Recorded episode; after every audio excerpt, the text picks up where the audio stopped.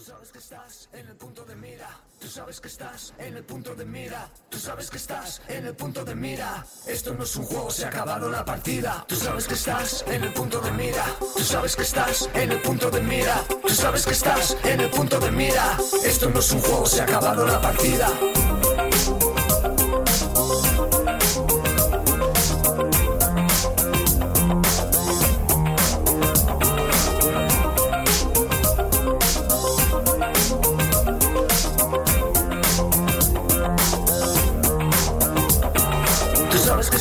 En el punto de mira. Tú sabes que estás en el punto de mira. Tú sabes que estás en el punto de mira. Esto no es un juego, se ha acabado la partida.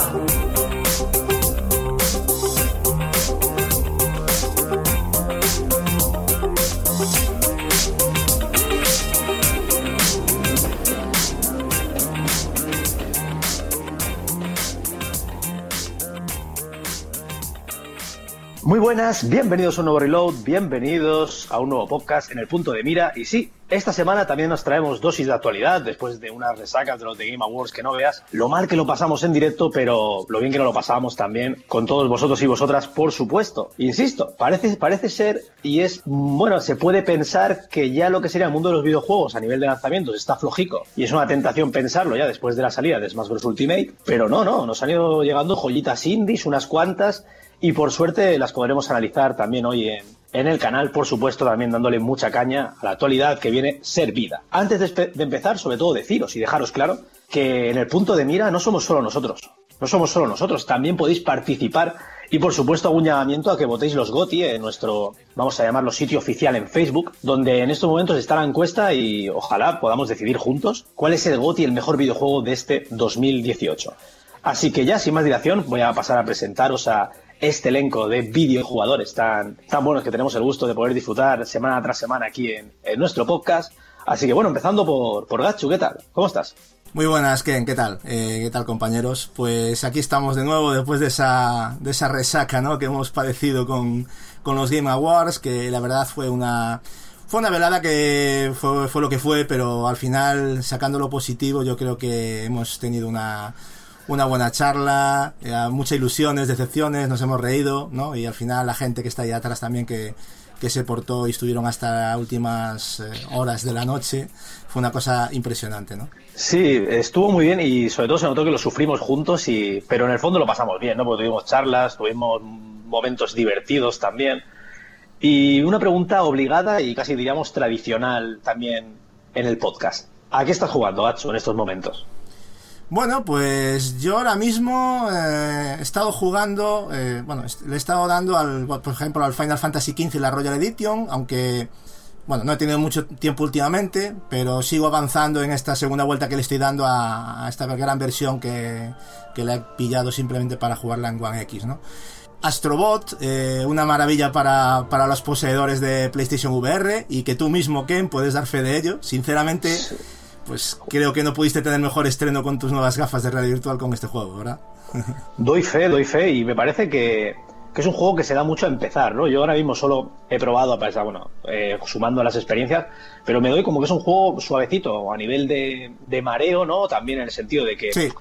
Tienes poco movimiento y creo que puede ser una buena introducción. Pero bueno, esto sí que lo digo Sí. desde la ignorancia, porque que- obviamente tengo poquita experiencia. Dime, intent- intentar explicar también es cierto lo que lo que te muestra y te hace sentir este juego hay que decir que es difícil no pero difícil. si tenemos que decir algo así yo yo lo definiría como el Mario 64 de la realidad virtual pero con muchas más posibilidades no si sustituimos al al fontanero de la gran N eh, por unos pequeños robots que bueno aparecieron en su momento en la demo preparada en 2013 para no sé si os acordáis para mostrar las bondades de la cámara de PlayStation y el DualShock 4 que era el Playroom que, que quién nos diría, ¿no? Que acabarían haciendo un videojuego de, de tan gran y, y bella factura, ¿no?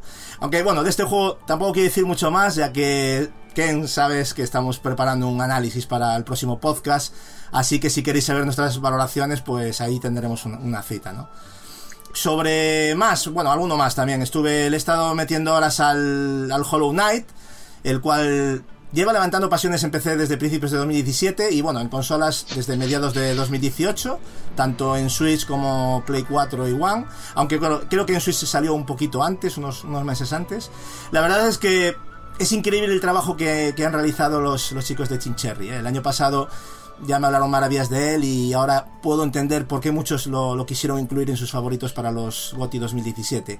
Estéticamente, bueno, es una delicia, jugablemente es un Metroidvania con, con mucho reto y bueno, jugabilidad que te engancha y no te suelta, ¿no? Todo lo que se podría esperar básicamente en un plataformas de, este estilo, ¿no? Lo hace con, con, nota alta y bueno, yo creo que han puesto el listón muy alto para, para los que quieran sacar un juego igual del estilo en el futuro, ¿no? Y por último, sin liarme tampoco mucho más, He estado jugando Forgotten One, un videojuego del que por ahora prefiero no decir nada, ya que os hablaré de él esta misma noche, Ken. Perfecto, yo suscribo sobre todo lo de Hollow Knight, un videojuego, yo me lo he pasado este año y, de momento no, he encontrado un indie y lo estoy buscando, lo estoy palpando el territorio indie y que me haga sentir lo que me ha hecho sentir Hollow Knight. Pero bueno, es una pasada. Eh, ¿eh? sí, es una pasada, es una pasada. Sin liarme más, paso a dar paso, eh, valga la redundancia, a Marcos. Marcos, ¿qué tal? ¿Cómo estás? Muy buenas, aquí ya relajado después del infierno de la semana pasada. Un infierno que, hay que reconocer que en el fondo, gracias a la buena compañía y a los comentarios de la gente, pues todo ese infierno que era el, hype se hizo más, a, más ameno, ¿eh? sobre todo con esas perlas que nos dejaba Leo. Vamos a ver, yo me lo pasé muy bien con vosotros y con los que nos escuchaban y comentaban también. O sea que, bien, bien, genial lo de la semana pasada. Me alegro, Marcos, porque bueno, lo sufrimos juntos, pero insisto que al final tuvimos nuestros momentitos. Hombre, eh, es que tú me ponías de los nervios contando, ya queda uno, ya quedan dos menos. Ya queda, yo me estaba poniendo los nervios. decían que eran 10, pero no eran 10. Yo luego ves, o, conté mal o, eran más de 10. Pero bueno, a lo mejor es que tuvieron esa especie de previa, que pusieron World Premiers y a lo mejor esas no contaban, ni idea. Sea como sea, lo malo ya ha pasado, vamos a centrarnos en lo bueno. Y por supuesto, Marcos, eh, ¿a qué videojuegos, a qué videojuegos estás jugando en estos momentos? Bueno, eh, hoy empecé a jugar un juego que tenía curiosidad y ganas. No lo esperaba tanto, pero después de probarlo, eh, gracias al Game Pass, estoy, estoy bueno, le he dado las, primeras tres horitas de juego al Below y la verdad se, me he encontrado un juego diría que adictivo, eh, adictivo en sus mecánicas. Sí que es cierto que le tenía miedo porque sabía que era un juego donde habría algo de crafteo, de tener que cuidar al personaje porque le da hambre, le da sed. Y de yo, uff, estos juegos a mí se me pueden hacer pesado porque tengo que estar más pendiente del personaje que del juego en sí. Y al final no, lo hacen de una manera sencilla, agradable. Es mucha exploración, encontrar objetos y con ellos pues intentar que tu personaje esté mejor equipado para enfrentarte a mejores bosses según te vas adentrando en las cadenas y en las digamos laberintos o, mazmorras. Según vas bajando pues todo se hace más eh, digamos más complicado más difícil. No sé si es que llega a tener un final el juego es un desafío constante porque cuando mueres literalmente empiezas con un personaje desde el principio salvo que puedes tener unas pequeñas ventajas de que si haces unas hogueras con cierto material que encuentras, esas hogueras pueden hacer que el personaje con el que empiezas te traslade a ese punto donde dejaste la última hoguera. Entonces, dentro de lo que cabe es una especie de punto de, salvado. Y eso ayuda también a que sea menos, porque si quisieran empezar desde el principio de todo esto, sí que ya no tendría ni principio ni final. Pero gráficamente es bello, eh, sí que te da un toque de soledad del juego, pero a la vez te pica intentando querer encontrar el, lo, que, lo que espera de especial en esas cuevas. Y la verdad es que tiene su encanto. Es un juego que parece muy, muy, muy sencillo. La verdad es que vale la pena por el, por el encanto que tiene. Y además con el Game Pass es todo un chollo. Una pregunta, Marcos. ¿El, escenario se generaban proceduralmente? Eh, sí, o sea, lo que yo juegue no. O sea, lo que es el laberinto en sí, el principio y ciertos puntos son en común, como atajos con los que puedes volver a, al, bueno, subir arriba de todo a la, a la isla, sí que llegas a esos puntos en común, pero lo, lo que son los laberintos o, eh, o, el interior, lo que yo juegue no tiene nada que ver con lo que tú te puedas encontrar, o sea, se van generando aleatoriamente. Si yo empiezo una partida totalmente nueva, no tendrá nada que ver con la que he jugado anteriormente. Y bueno, eso también lo hace un poquito especial y sobre todo una manera de rejugar. Y a los que intentan buscar eh, pistas de cómo se encuentran las cosas, pues lo siento porque cada partida es totalmente distinta. Vale, perfecto. Bueno, ya sabéis, Below en el Xbox Game Pass es uno de los pelotazos de este diciembre. De este mes de eh, diciembre, que parecía que no, pero al final, Marcos, hemos tenido buenos, buenos videojuegos. Sí, porque aparte, bueno, hay dos juegos más como Gris y, eh, ¿cómo era? Eh, Ashen, Ashen, que lo confundo a veces con, otra palabra que no quería mencionar, Ashen, que de los que hablaré más adelante, porque intentaremos hacer un pequeño análisis de cada uno de ellos, porque ya, ya los he terminado. Y también he jugado eh, a, Tetris, a Tetris Effect en VR, y la verdad es que es otro encanto de juego, es una maravilla visual y sonora sobre todo. Esto jugarlo con cascos y en realidad virtual es toda una experiencia que aconsejo a mucha gente que le guste este tipo de juegos. Si es cierto que es bastante caro, 39 pavos, o sea que si no corre prisa, es mejor esperar a que baje un poco de precio, pero sí puedo aconsejar que es un, toda una experiencia y un goce probar este Tetris Effect, sobre todo en VR. Aunque se puede jugar de, de, la manera clásica, pero en VR es canela, canela fina. Pero ¿qué lo hace tan especial el videojuego? los efectos de sonido conjunto al movimiento de las piezas. exacto, según el cómo vas en, eh, digamos el escenario que rodea en el momento en que estás jugando al Tetris, el, escenario también puede hacer que las eh, fichas sean de tengan otro tipo de decorado que combine con, el escenario, el escenario tenga movimiento, a la vez todo ese movimiento, eh, digamos que contribuye con la música, que todo sea un efecto muy redondo y como que te sumerge de una manera, no sé, lo hace muy, muy especial jugar en ese momento al Tetris, sobre todo enviar, porque el, estar ahí, estar envuelto en todo ese, ese mundo, es lo que digo yo que lo hace un poquito más especial que jugarlo de la manera clásica. Vale, entiendo que el tema de estar sumergido, el tema de estar completamente introducido en ese, en ese escenario, ¿no? Que puede ser hasta artísticamente muy bonito con el tema musical, ¿no? Vale. Bueno, pues queda tomada la, la opinión de, de Marcos respecto a todos estos videojuegos, como hubiera comentado él. Luego entraremos a hacer un par de análisis tanto de Asen como de Gris, pero ahora es el turno también de conectarnos directamente con Argentina, con nuestro amigo Leo. Leo, ¿qué tal? ¿Cómo estás? ¿Cómo andas, Ken? ¿Cómo anda, gente? Eh, bien, bien. Yo la verdad que, a ver, no la pasé tan mal en los Game Awards. Me cagué la risa en un montón de momentos y, y creo que un par de indies me, me llenaron bastante. A ver, sí, me esperaba Borderlands 3, me esperaba un montón de juegos más que no aparecieron, pero no sé, llamame conformista o qué, pero la pasé bien dentro de todo, con los brazos acalambrados y todo, pero bueno. Y ya que estuve jugando, eh, que será tu segunda pregunta. Eh, sí, sí, las, has adivinado, sí. Al pack de Call of Duty Infinity Warfare con el remaster del Modern Warfare del 2007, que me parece un pack fantástico, incluso por el precio que lo pagué.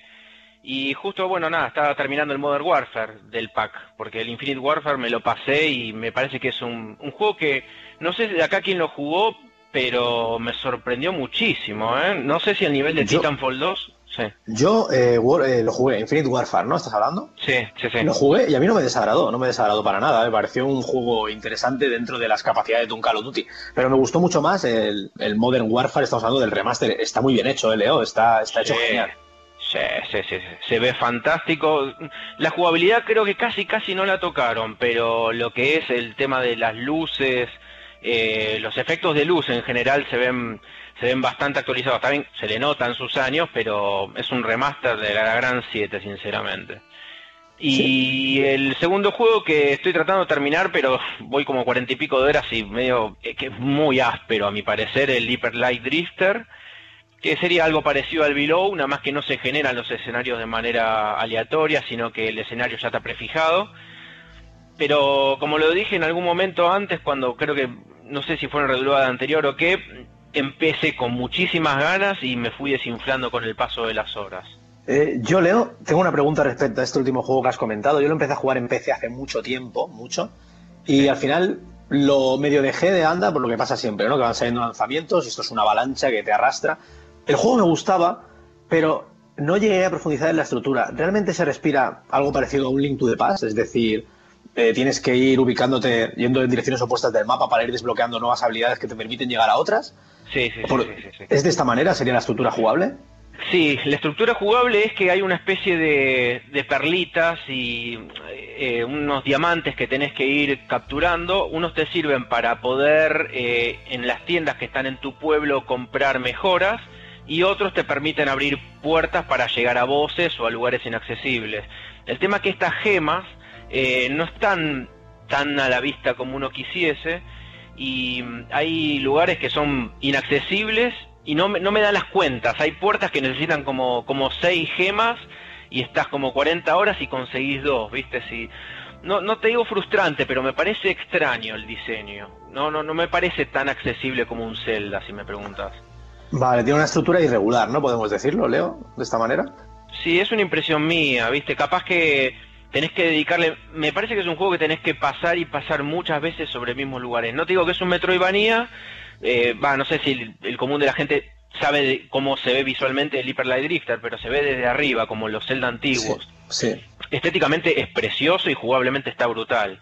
Pero me parece que hay algo ahí como que me, me chirría un poco en las mecánicas. En la búsqueda de los objetos ocultos me, me parece que ahí es donde falla un poco. Pero capaz que es una impresión mía. ¿eh? Yo, eh, digo, el poco tiempo que jugué lo vi muy, muy atractivo y muy vertical en el combate. Incluso lo vi hasta difícil porque te mataban con mucha facilidad. Sí, sí. Y está, y igual en un futuro le dio una oportunidad en Switch, ya veremos. Bueno, ya solo nos queda nuestro último invitado, bueno, invitado no, digo invitado al podcast de hoy, pero que es obviamente un habitual. Y nosotros que, Edward, Edward, ¿cómo estás? ¿Cómo estás? ¿Cómo estás? Que no sabemos nada de ti, ¿cómo estás? ¿Cómo estás, Ken? Aquí estamos, una noche más, un más y bueno, con ganas de hablar de, de, actualidad. Bueno, decir que no pude estar en los Games Award por temas de trabajo, que si no me hubiera, me hubiera gustado estar, aunque bueno, visto lo visto, vi que fue un poquito decepcionante al final la gala, por desgracia. Bueno, si te fuiste a dormir, eh, yo creo que al final fue fuiste tú el ganador ¿eh? de, de, la fue noche. un acierto, ¿no? Fue un acierto por mi Sí, parte, sí, ¿vale? sí, sí. Vale. Aunque bueno, me hubiera eh, gustado echarme unas risas con vosotros. Y bueno, bueno, me imagino que también a mí me harás la preguntita de qué he jugado y demás, así que bueno, no, pues, seré- no, no, algo no, breve. no, no tenía pensado, Edward, tío, pero bueno, ya que lo dices, ¿a qué estás jugando? ¿A qué has jugado? Qué, qué- qué mal detalle. Primero me llama a invitar y ahora no me quiere preguntar, no me quiere preguntar las cosas. Madre mía. No, a ver, eh, lo último que terminé fue el Assassin's Creed Odyssey después de unas 76 horitas que le metí. Hostia. Eh, y tengo que decir que me ha gustado bastante. O sea, ya dejo claro que es mi Assassin's Creed favorito de la saga y bueno, ya más, más detalles, sobre todo en el, en el programa de los Gotis, que tendrá mucho que hablar. O sea, ahí dejo la perlita de lo que me ha gustado este Assassin's Creed. Y hoy mismamente he finiquitado el Gears of War 4. Y la verdad, pues me ha gustado un final un tanto extraño, porque la verdad me, ha dado una sensación en plan de que, o sea, no, ten- no tuve en ningún momento la sensación de que estaba con el boss final, ni que estaba viendo la escena final del juego. Y cuando ha terminado ha sido un poco en plan, ya está. ¿Sabes? Y me he quedado un poquito así en plan, bueno, vale. Pero en líneas generales me ha gustado bastante el Gears of War 4. Sobre todo técnicamente en One X es una, es una bestia parda de la máquina. Y bueno, ahora sobre todo al que le estoy dando bastante caña es un juego que, bueno, salió el año pasado en digital, pero no quería, no quería pillarlo hasta que saliera una edición física y es el Hellblade Senua's Sacrifice, que me está, me está encantando. O sea, esta especie de medio indie, medio triple A, porque en serio, técnicamente no tiene nada que envidiarle a muchísimos triple A del mercado. De hecho, yo creo que está por encima de muchos de ellos y jugablemente me parece bastante, bastante divertido y, original en algunas mecánicas. Y la verdad lo estoy disfrutando bastante. Yo creo que con Hellblade podemos decir que se abrió la puerta al doble A otra vez, algo que se había perdido mucho desde la generación de PS3 y ahora se está viendo, ¿no? Con la división esta de Take Two de Private Division, ¿eh? por ejemplo el Outer Walls y juegos como el Ancestors este parece que son indies tochos y lo podemos situar en los doble A. Yo muy contento con, con- también con Hellblade Senua's Sacrifice, vaya, vaya juegazo, Edward, de verdad, ¿eh? ¿Lo estás jugando con cascos? ¿Lo estás jugando con cascos? Porque ese juego es de jugar Lo con estoy cascos. jugando con cascos porque Vale, eh, tienes que jugarlo con cascos. Y de noche, mejor. Porque tiene momentos en que eh, no sabría distinguirlo de un survival horror, ¿eh? De- porque más de una vez he, he pega- he pegado un salto de la silla. Qué juegazo, qué juegazo. Yo me acuerdo que lo jugué en agosto de 2010 y, bueno, el año pasado, 2017, y me encantó, me encantó. Es uno de esos juegos que te devuelven un poco la ilusión a veces porque parece que tienes la sensación de que juegas siempre a lo mismo y esos juegos te, te rompen los esquemas y, mola, mola mucho. Pues parece que no, pero después de este ratico hemos acabado ya con las presentaciones que han sido así. Pero bueno, mola que sean un poco profundas, ¿no? Porque la gente entramos en partida, lo vivimos con mucha pasión y está muy guay exterior- exteriorizar todo, todo esto, lo que hemos jugado, ¿no? Así que si os parece, vamos a hacer una breve pausa musical y volvemos.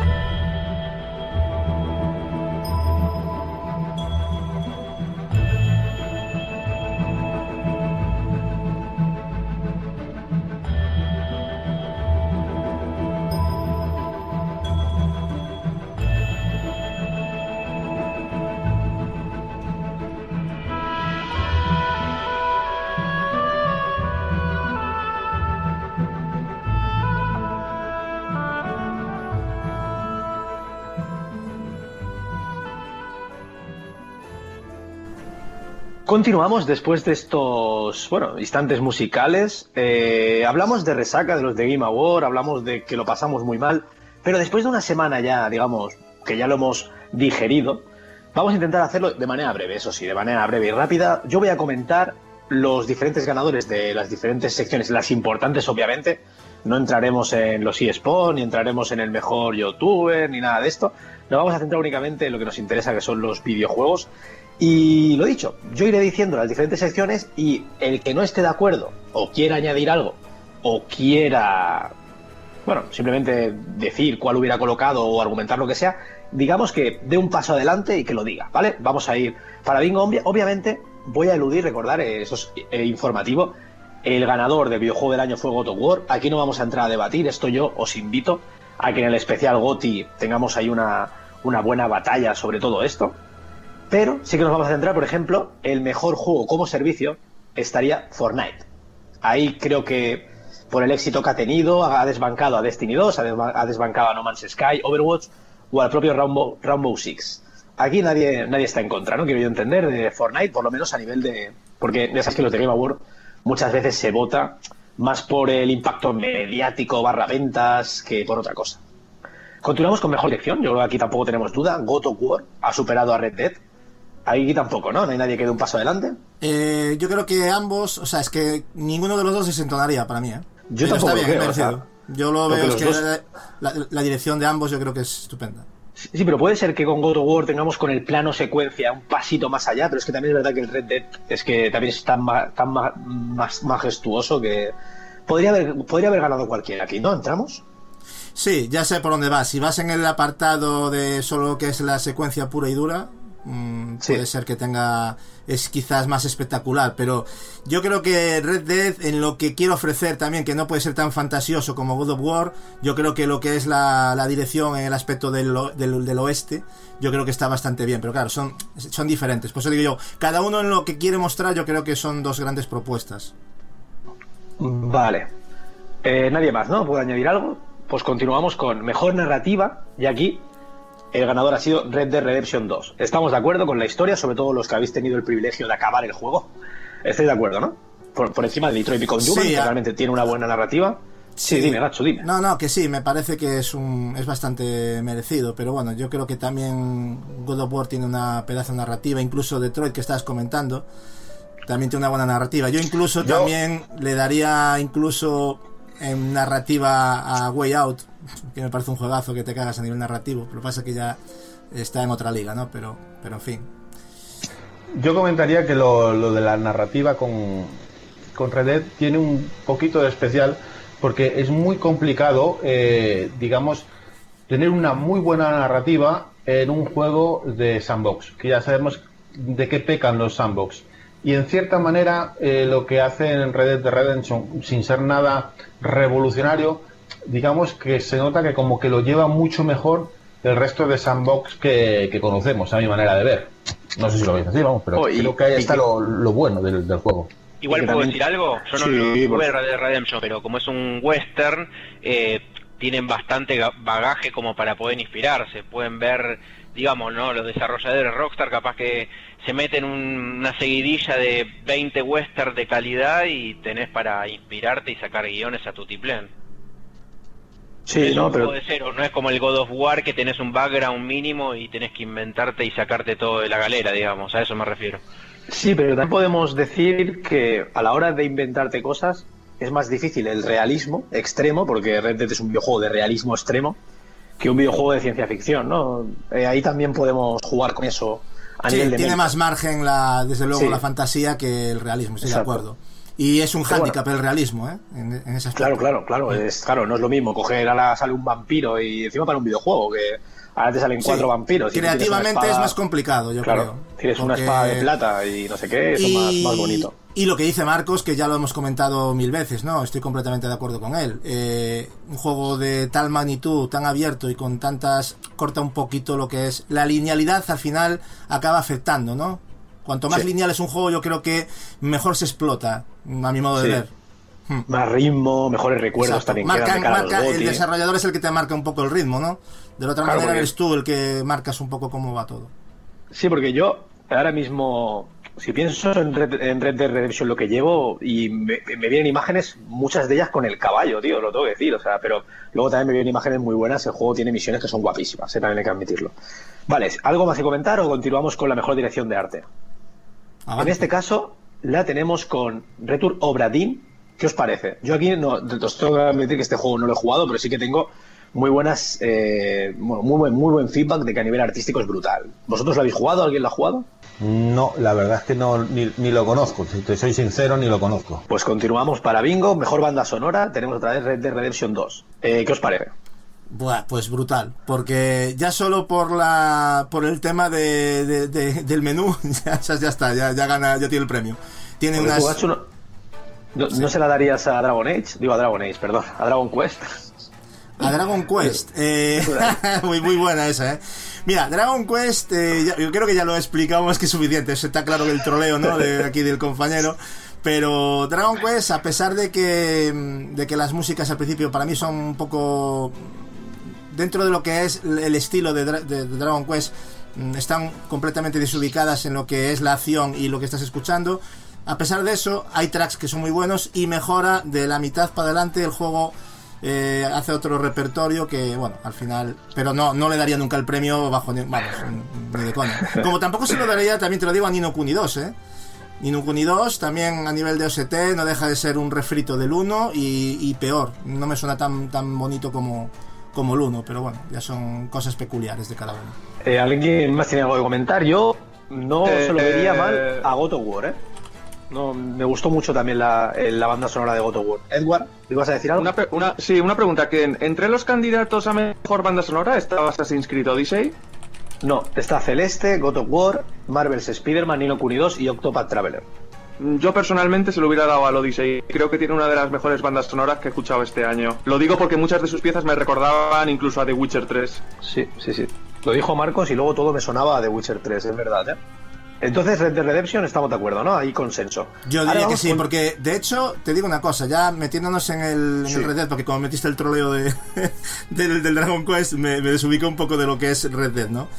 Pero um, la música, eh, a nivel de lo que es western, es brutal. O sea, tiene unos temas unos acompañamientos que sí que empacan perfectamente con lo que estás haciendo porque son músicas dinámicas, lo cual es un acierto, ¿no? Dependiendo de la situación eh, que la música se vaya... A veces es un simplemente tono, un ruido de una de un clion, clon, clon, una cosa, yo qué sé, ¿sabes? Algo que te da un rollo de que estás en el lejano oeste. Y luego tiene temas también que son muy épicos, incluso temas cantados que que a mí me, me, sacaron más, más de una sonrisa y algunos me han llegado a emocionar también. Pero bueno, eso ya lo hablaremos también en el, en el análisis, ¿no? Que, que lo haremos de, del juego. Continuamos con otro apartado también sonoro, que en este caso es el diseño, que para quien no esté familiarizado, básicamente es cuándo colocar los sonidos y cómo hacer, por ejemplo, el, pues, el ruido de las armas o en el caso de Forza el de los coches. Y aquí tenemos también como ganadora Red Dead Redemption 2. ¿Estáis de acuerdo con, con estos aspectos? Nadie. Sí, estáis de acuerdo, ¿no? Sí, vale, perfecto. Pues continuamos con la mejor interpretación que en este caso tenemos a, como ganador a Roger Clark, que básicamente hace de Arthur Morgan, también Red Dead Redemption 2, que Hombre, al final fueron sacándose ahí. Arthur es un personaje, eh, no sabría definirlo, pero es muy entrañable, ¿no? Y aparte también hace muy bien lo que es lo que le toca, ¿no? El, el, el papel de forajido. Es muy difícil el contraste de, de ser un tipo duro y, y, luego también ver esa humanidad que tiene, que bueno, sin llegar tampoco a, a, a, a contar spoilers, pues sí que te das cuenta de que es un personaje trabajado, que evoluciona y que, bueno, yo creo que mmm, como él, salvo Cassandra, que también me parece un personaje buenísimo, yo creo que es difícil que dárselo. Bueno, Kratos también hace un buen papel, pero yo creo que no está al nivel, es otro, yo creo que es otro rollo. Connor quisiera... también, ¿eh? ¿eh? Sí, Marcos, di, dime. Sí, no, quisiera poner un añadido en, en, en este premio, porque se me viene a la mente eh, hace años eh, atrás, cuando se decía que eh, los videojuegos iban a sustituir a, lo, a, los actores. Y resulta que los actores están teniendo muchísimo trabajo interpretando a protagonistas de videojuegos. Es todo re relativamente curioso cómo se está moviendo el mundo de los videojuegos, que ahora los artistas o los actores crean eh, y dan la voz a los personajes que manejamos y los vemos así de natural. O sea, como la, la, profesión de actor todavía está ganando enteros en los videojuegos. Es algo que la verdad me, me gusta y, de Y captura de, y captura de movimiento Sí. también, ¿eh? Es una buena reflexión y yo os, os hago una pregunta. ¿Creéis que el año que viene el ganador de mejor interpretación de los de Game Awards 2019 será Norman Redux o no? Hombre, habrá que verlo, ¿no? Es, primero habrá que verlo, pero. No, no, hay, que ser. darse- hay- hay que dárselo ya. ¿para qué? Primero- el, el- el el- el problema es que hay tantos actores buenos en ese, en ese videojuego de Kojima. Es verdad, es verdad. va- A mí me gustaría, y a ver si pilláis por qué lo digo, pero a mí me gustaría dárselo a Eli. También, también. Que esté nominada, que esté Me encantaría. No, porque eso eso significaría que saldría en 2019. Sí, sí, sí. sí. Y, y aparte que es que yo creo que Eli lo puede petar, porque ya creo que en el primer de Last of Us eh, para mí fue impresionante el papel de Pero no, pasa nada. fue muy bueno, hacemos, pero una, Eli- hace- hacemos una cosa, Gatsu, eh, si te parece bien. Eh, el, el año que viene se los damos a los, al juego de Kojima y el- en el 2020 se lo damos a, a Eli. Y todos ganamos. Bueno, sí, a mí está bien. Y si Sí, no, pero- que haya competencia, que también mola tener la duda, ¿no? Porque. Pero yo que ser sí. Mejor interpretación, ahí nominado Redux, el Mark Mikkelsen y todos los de, los de... Hombre, es que ahí tienen pinta de haber una inversión muy tocha, pero bueno. Es que Eh, vamos a el, con- el Mikkelsen, Sí. a ver, eh, respecto a ese, yo creo que. Yo no sé cómo. Si es por actor puro y duro, va a ganar él, porque es mucho mejor actor que Redus, mil veces. Sí, sí, claro. pero claro. no tiene, no tiene, vamos, no le besa, no le llega ni a la suela de los zapatos, sí. ves, que te Pero- podrá pero molar el, el, el cierto el protagonista, el Claro. protagonista al final acaba teniendo el Pero- escaparate, pero bueno. A mí lo que yo creo donde va a estar el secreto es lo que absorban estos eh, actores de lo que Kojima les quiere meter en la cabeza. Eso puede ser muy determinante, ¿no? No sé si lo veis como yo, pero yo creo que eso puede ser muy determinante. Sí, sí, sí, el papel que tengan, el protagonismo que tengan puede ser eh, lo más lo más importante, ¿no? En, en el tema. ¿Algo, ¿Algo más que añadir continuamos con, con el juego, con juegos que impactan? Que yo quiero entender esto como el juego, bueno, más, no sé, que más nos ha revolucionado, ¿no? Que más nos ha impactado. Y ahí tenemos a Celeste. No sé vosotros qué decís, porque compite contra videojuegos que algunos de móviles, eh, Life is Strange Episodio 1, de Missing, ¿no? Yo aquí lo veo, que yo sí que se lo daría a Celeste porque los otros a mí no me han impactado nada. El Pues único te voy que sí... Te Dime, voy, a decir dime, lo que me impacta, te voy a decir lo que me impacta a mí de Celeste, que tanto se, Ya. está, se, se habló de él y tanto lo he visto encima en la gala que me lo voy a Sí. acabar comprando. O sea, que impactar me impactó simplemente Oye. por eso. Sí, sí, ¿no? Y que es un videojuego que en enero, enero, sí fue enero, ¿no? De 2000, de este mismo año, obviamente, tuvo muy buenas críticas. Yo lo jugué y a mí no me desagradó en ningún caso, ¿eh? Vale, en teoría interpreto que aquí poco más se puede añadir, no sé si alguien más, pero continuamos con mejor videojuego independiente. Y aquí sí que gana Celeste, pero se enfrenta a, a- titanes, de, obviamente del mundo independiente. No sé si aquí, por ejemplo, Leo puede añadir algo. Yo, yo ahora mismo que acabo de, de estar muy cerca de pasarme de Messenger, hostia, están los dos a la altura. Eh, no sé, yo sí que se lo daría a Celeste, pero bueno, Yo la no, cosa lo no re- no recuerdo la lista, ¿eh?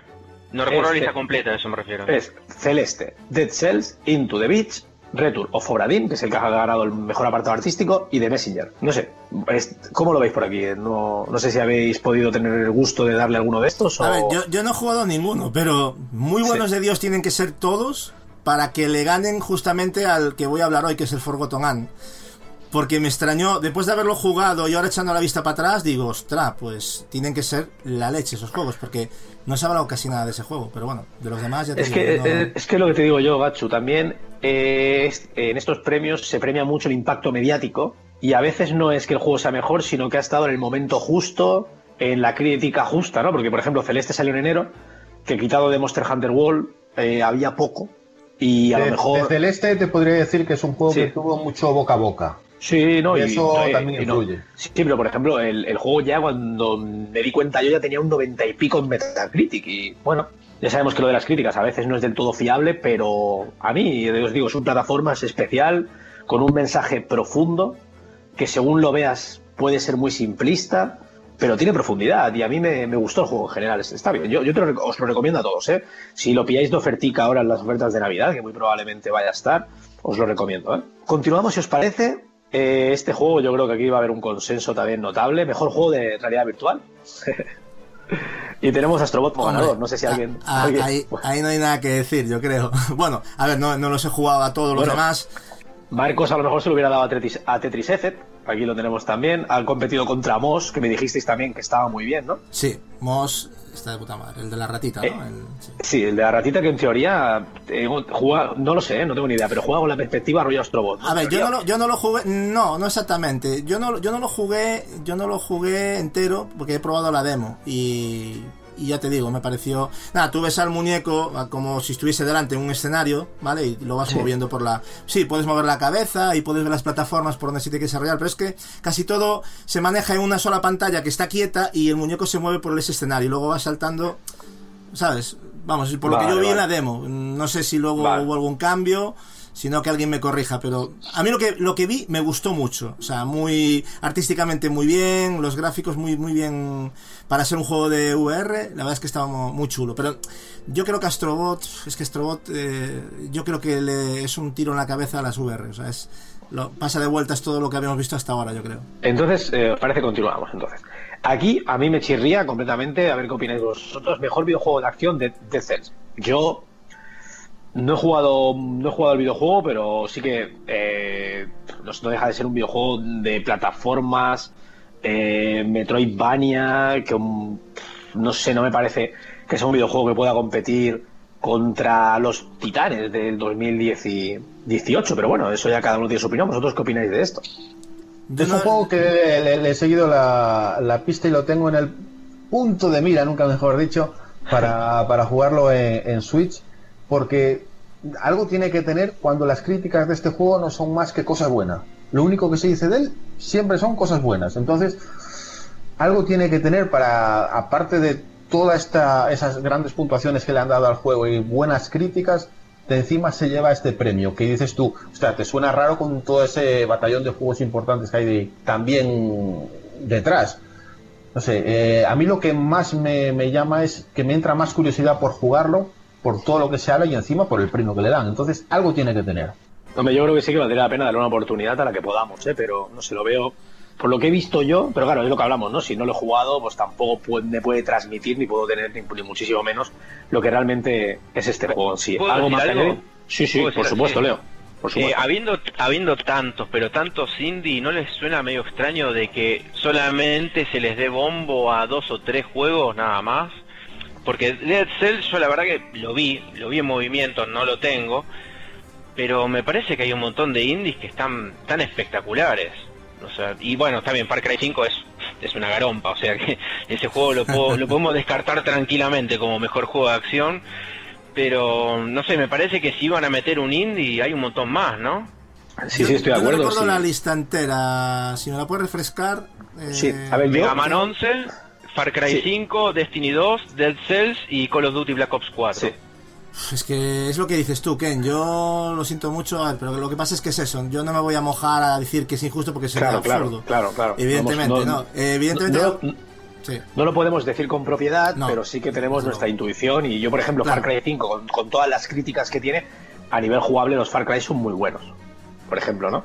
Destiny Sí. 2 también es muy bueno. Sí, a ver, el Far Cry 5 es muy bueno, Bueno. pero tanto como para estar nominado a un De- de- premio... a ver, yo te, ya te digo una cosa, Ken. Para, ya descartamos. Si está Destiny 2 y está Far Cry, quitas a Far Cry seguro porque el gameplay como FPS, como Destiny 2, no hay otro igual. Sí, sí, sí, Por lo tanto, ahí ya está perdido. O sea, o sea, ahí no, no hay competencia. Por lo tanto, eh, Destiny 2 mejor que ese juego, no lo sé. Yo el Call of Duty no lo jugué, estaba nominado el Call of Duty, ¿no?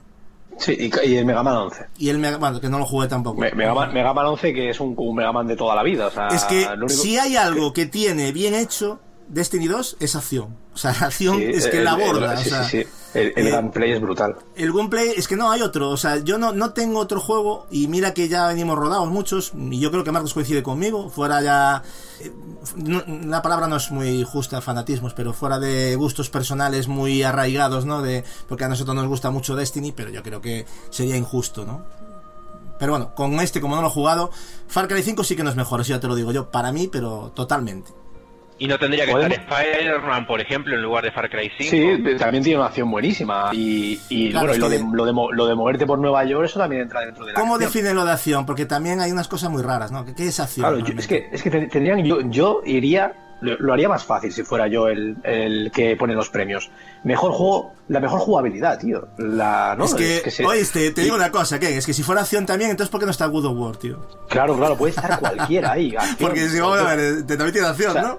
Es que el único que no. Vale, lo- entiendo que no vas a poner a Detroit Become Human, pero es que he quitado eh, cuatro juegos, todos los demás tienen acción. Entonces, tendrían que ser más concretos. Yo creo que tendrían que haber una. Si puede, puede sonar hasta simplista, pero vamos a hacerlo sencillo. Mejor, mejor gráfico, mejores gráficos también. ¿Por qué no, tío? ¿Por qué no? No sé. Pero bueno, ellos sabrán. Se quieren parecer a los Oscars. En, Sí. la premiación que le sigue, acción y aventuras. Prácticamente pero- lo mismo. ¿Qué quisieron Sí, pero- decir con el anterior, no? Claro, claro. En este caso, aquí especifican más y se van hacia una aventura, supongo que a lo mejor para intentar separar, ¿no? De unos premios de otros. Lo que podemos dejar como conclusión, y ahora pasamos a la siguiente, al siguiente premio, es que en mejor juego acción tenemos dudas por lo que nos transmite Dead Cells, pero que no podemos decir con propiedad ni mucho menos porque no lo hemos jugado. Ahora continuamos con el premio que ha comentado Leo, y aquí es donde, dentro de los nominados, yo creo que God of War se lo merece, ¿no? O sea, el mejor juego de acción-aventura. ¿Hay alguna duda aquí? ¿Alguien se lo daría a Odyssey por encima de God of War, o a Red Dead, o a Spearman, o al Shadow de Tomb Raider por encima de God of War? No, ¿no? Es que yo creo que a, nivel de, de lo que significa, yo creo que este premio, yo creo que el que más le podría eh, hacer sombra sería el Spider-Man, porque el gameplay de, de Spider-Man es Claro. brutal, a nivel de las posibilidades que te da, ¿no? Y, la, Sí, y lo sí, sí, sí. intenso que es, ¿no? Yo creo que es el único que, comparo en intensidad a God of War. Estoy de acuerdo, yo coincido. El único que le podría hacer sombra, porque por ejemplo Red Dead no destaca por la jugabilidad precisamente. No, aunque es muy Odyssey. espectacular el modo del, del Dead Dice, a mí me encanta. Sí. Una vez que ya le pillas el truco, me parece muy, muy, muy de lo que es el oeste, ¿no? O sea, es que es- eso tiene que estar sí o sí en el oeste, yo creo. Y- yo creo que perdería que- si no hubiera un Dead Dice. Y luego, Gacho, que nosotros hemos hablado precisamente que uno de los puntos flojos de Shadow de Tomb Raider es su gunplay. Claro, eh, y por eso Y ya lo- no lo nombré. Y, lo- pues, y aquí lo han metido. O sea, es que para que veas que lo que Sí, quiero decir. es un yo también- postureo, ¿eh? Eso sí que es un Sí, sí, postureo, es Ken. aspecto, aspecto mediático, Porque- ¿no? Y Shadow de Tomb Raider lo es. Está demostrado que en todos los análisis, ya no solo los nuestros, todo lo que se ha hablado mal de ese juego es respecto al gameplay. Porque Claro, es lo claro. que peor está. Eh, lo comentamos nosotros también en el podcast en las primeras impresiones. Es un juego que está diseñado para, para el sigilo y creo que lo de la acción no es que lo hayan dejado de segundo plano, es que realmente lo han hecho mal. O sea, sobre todo lo que comentábamos, a media corta distancia es un infierno. el- el- el- Es, es un juego, es un juego hecho, como dices tú, para el sigilo y la exploración. Exacto. Casi segundo, de segundo o tercer lugar la acción. Y me fastidia porque es un grandísimo ju- videojuego y un grandísimo Tomb Raider, eh. Cuidado, porque hay mucha gente que le está Sí. dando palos. Y yo, a ver, yo puedo entender porque aquí los gustos no son eh, eh, no es universal, eh, cada uno, gracias a Dios, tenemos el nuestro, pero yo lo he dicho mil veces, o sea, yo no puedo entender que, que una persona que le ha encantado el 1 y el 2 diga que el tercero ha sido una decepción, pues no lo puedo entender. No lo puedo entender porque, de hecho, para mí muchas, en muchísimas cosas mejora más a los anteriores que las perjudica. Entonces, y podríamos, de hecho, ya haremos un análisis, pero las detallaría una a una y es, debat y es vamos, argumentable completamente. Pero bueno, Ahora eh, voy a deciros premios que no son tan importantes, simplemente los voy a mencionar y pasaremos al siguiente tema. Mejor RPG, aquí también hay polémica porque Monster Hunter World igual no, destaca por ser un RPG precisamente, ¿no? un poco más juego de acción y tal. Aquí igual, so- sobre todo vosotros que sois más del género, Dragon Quest 11 o Nino Kuni o el Octopath o el propio Pillars of Eternity se pueden considerar más como ese género RPG, ¿no? No sé, se lo lleva Monster Hunter World, aquí también ha habido un poco de polémica, ¿no? Seguimos con el mejor juego de lucha, que se lo ha llevado Dragon Ball Fighter Z. Mejor videojuego familiar, que ha ganado Overcooked por encima de, cuatro juegos, bueno, tres juegos de Nintendo, que son Mario Tennis Access, Nintendo Labo, Super Mario Party y Starlink. Recordar el videojuego de naves interesante de Ubisoft Toronto, que precisamente con Nintendo tenía a Star Fox, nada más y nada menos. Mejor juego de estrategia se lo ha llevado Into the Bridge. The Bridge, perdonadme. Es este indie que, bueno, también, también me han hablado muy bien, pero yo no lo he tocado, por desgracia. Mejor juego deportivo y de conducción, Forza Horizon 4, yo creo que aquí tampoco hay discusión. Mejor multijugador Fortnite, como no podía ser de otra manera. Y el mejor debut de juego indie, que esta a mí sí que me mola, eh, de Messenger. Messenger. Yo creo que también se lo merece. Sin haberlos jugado a todos, porque yo, claro, yo digo, se lo merece, pero claro, para poderlo decir con propiedad debería haber podido jugar allí. Y, pero sí que tengo que admitir que el videojuego bueno es como el solo. Así que bueno, esto sería un poquito el tema de, de la premiación. Y ahora también, rápidamente, porque yo quería hacer esto rápido y se nos está yendo de las manos, pero bueno, no pasa nada. Estamos aquí ahora para eso te pasa por meternos ahí, es que... Sí, sí. Bueno, no, pasa nada, estamos, estamos aquí para disfrutar. Voy a hablar, voy a hablar rápidamente de los anuncios más destacados que sobre todo entramos en, ya sabemos que no fue en la cabose, pero coño, hay cosas interesantes, ¿vale? Y me decís, ahora sí vamos a intentar ser breves en esta, en esta parte. El que quiera decir algo sobre los anuncios que voy a comentar, que me diga que lo mismo, un pasito adelante. Uno de los anuncios más importantes fue el videojuego de Cars de, de Crash Bandicoot, que ha sido rescatado del pasado, que se va a denominar Crash Team Racing Nitro Foulet. ¿Alguien quiere destacar algo acerca de este videojuego? Yo quiero decir que, bueno, soy un gran aficionado, sobre todo de la primera versión, la de PlayStation 1, que le he pegado unos vicios impresionantes y vamos, este juego va a caer de salida y para mí es un sueño húmedo, ya lo digo. Aparte sale un día antes de mi cumpleaños, así que no hay excusa posible. O sea, para mí, notición del Games Awards, este juego, este Crash Team Racing. Eh, Mortal Kombat 11, ¿qué opináis? Bueno, pues otro sueño húmedo, ¿no? Yo creo que creo que ha sido de los el, el de los más eh, impactantes de la sin, sin exagerar. Para lo mí, que ¿eh? más me lo que más me llamó la atención de este juego es que también sale en Switch este Mortal Kombat 11 sale para todas las plataformas Sí, yo- ahí va a haber un downgrade, no, lo siguiente. No, no sé cómo van a gestionar eso, pero bueno.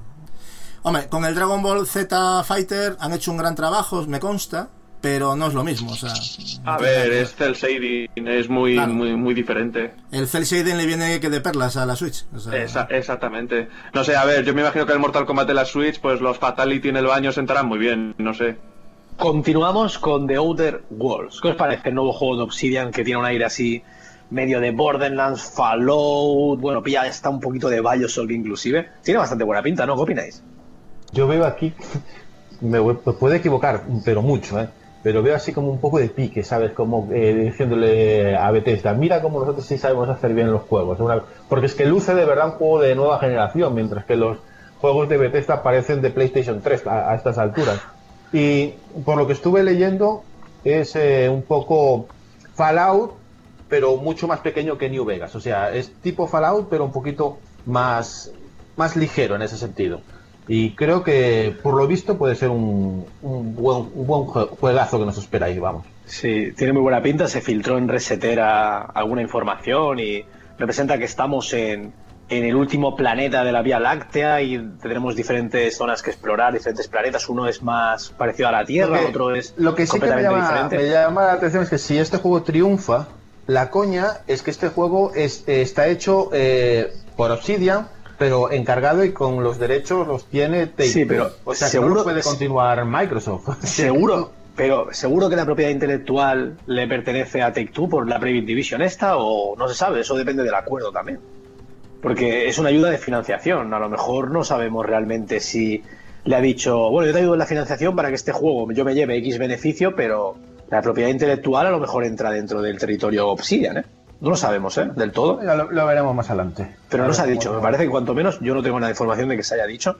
Si la propiedad intelectual fuera de Obsidian, ahora pasaría a pertenecer a Microsoft. Para este juego de Outer Worlds, ¿qué opinan si el gameplay llegase a ser tosco o, o- o a medio hacer? Porque estéticamente está bastante bien, pero los A juegos... ver, eh, ya, se, ya se vio un gameplay de unos Sí. 15-20 minutos y no se ve tosco para ningún lado. Oye, eh, No, eh, pero, pero al sentirlo en los controles, porque va... Sí, ah, no, y, la- la- las físicas también se ven un poquito así ya. Es que se nota que no es un triple A, es un doble A, pero, pero es lo que dice Marcos. Para ser un doble A está a un nivel enorme. Eso es lo que yo creo. No sé si alguien tiene algo más que añadir y pasamos con el Eh, siguiente. Hombre, si ¿Cómo se Obsidian nota no el- lo logra, yo creo que es un ¿Cómo, estudio cómo- de... cómo se, digo yo, cómo se nota el Unreal? Qué, qué pedazo de motor gráfico y luego tenemos el de Bethesda que no, que no, no da más de sí. No da más de sí. Claro, el de Bethesda da- que, el de Bethesda que es el de Morrowind, ¿no? Me parece, todavía. Si no me Sí, equivoco, tiene como 18 años. Sí, Sí, bueno, siempre hay modificaciones, pero sí, no dejas en la misma base, sí. El código fuente es el mismo, en teoría, ¿no? Sí, sí, sí. Bueno, si os parece, continuamos para ir para Bingo. Dragon Age 4. ¿Qué opináis? Pues un esperado también. Yo creo que es un juego que. Yo yo, por ejemplo, con, Inquisition mm, me quedé con ganas de más. Yo entiendo que es un juego que puede resultar. Pero ya te digo, ahí ya entramos en los gustos de cada uno. ¿no? A mí me parece un juego que. Este es el típico tráiler a los Sekiro del año pasado. Vamos. Sí, ¿no? Sí. y que es un videojuego que se va para que va para largo, ¿eh? Los- eh, desde BioWare lo han dicho, que, esto, No, no tiene que nada. nadie se lo espere, que nadie se lo espere para la semana que viene. No, no, va esto va para, largo, ¿eh? 2021. Ojo, Sí, para sí, sí. 2021. No, es que aquí Esto nos han hecho, vamos, un. Eso es- ¿Cómo se ese-? Un ese- Metroid 4. Ese juego que les faltó por el PlayStation 5 y Scarlet. No, no, Sí, esto nos yo- hicieron yo- como lo yo- de, de- de- el- ¿Cómo se llama? El de Elder Scrolls. eh, Sí, sí, el 6. Claro, el sí, 6 y el, y exactamente. el Y Starfield. y el yo creo que están por ahí los dos a nivel de desarrollo, ¿eh? por ahí andarán. Yo el Dragon Age este me lo voy a pillar para la Scarlet X, ¿eh? que saldrá seguro que Scarlet, X, Scarlet muy bien, muy bien. Ahora continuamos con una noticia, una, un anuncio obviamente que fue de los más sorprendentes, porque Ninja Theory, perdona, Ninja Theory, no, Team Ninja. Mucha gente los eh, confunde, ¿eh? pero no, no, sí, sí. que ver. No, no, yo, yo, yo, yo, lo tengo claro. Team Ninja vale, vale, no, crea, me consta, me consta. Ha, ha, creado videojuegos que son de mis favoritos en la historia, que son los Ninja Gaiden, eh, ya de la época de Xbox. Ninja Gaiden, Ninja Gaiden Black, luego por supuesto habían trabajado en los Sigma para Play. Y están, están desarrollando Marvel Ultimate Alliance 3, que es obviamente la continuación de videojuegos que pudimos disfrutar en la generación de PS3 360, en exclusivo para Nintendo Switch. O sea, aquí hay una especie de fusión muy extraña, fusión muy rara, ¿no? ¿Qué opináis de esto? El juego, bueno, pues tiene pinta de, dentro también de, de un aire así doble A, que lo vuelvo a repetir, se está empezando a poner, están empezando a resurgir otra vez por las duras financiaciones de los triples As. ¿Y qué opináis de este cóctel Molotov? ¿Opináis algo? Yo opino que Team Ninja debería dejarse de mierdas y hacer Ninja Gaiden 4. Ya, ya pero es que estamos hablando, igual es que no tienen presupuesto para hacerlo. Sí, dijeron, hacer, eh, Marcos, dijeron no, que estaban dijeron, trabajando en ello. Estaban trabajando exactamente. En ello. Eh, Team Ninja lo dijo que sí que estaba en sus igual, planes Ninja Gaiden 4. Pues igual este juego es para sacar dinero para hacer ese juego, vete tú a saber, porque es que, es que no pega nada de lo que se a hacer o de los que lo conocemos, hacer este tipo de X-Men tipo cartoon, sí. un poco, no sé. Sí, pero exclusivo para Switch, juegazo, tío. eh, pero yo... A mí Sí, no me exclusivo. llama en absoluto, pero entiendo y respeto que hay gente que tiene, tiene un gran público detrás ese tipo de juegos, ¿no? Yo estoy más con. Yo voy más con Edward, ¿eh? Yo creo. Yo te- Ninja Gaiden ya, por favor. Sí, bueno, ¿Qué quieres que te diga? La, la gente de fan de, de este tipo de héroes lo que esperaba es el Avengers, no eso que se vio. Pero bueno. Ya, ya, Pero- Yo creo que ya están saturando un poquito con el tema de los superhéroes, ya. Ya creo que ya. El, el- sí, pero el Avengers ese algún día sabremos algo, digo yo, ¿no? Porque no, ya se llegó al acuerdo este entre Square Enix y, y Disney, ¿no? Por, las, por la propiedad intelectual de los Vengadores, pero no sabemos nada más. Pero También bueno, te digo que el de los Avengers de Square, cuando se anunció? Hace dos años.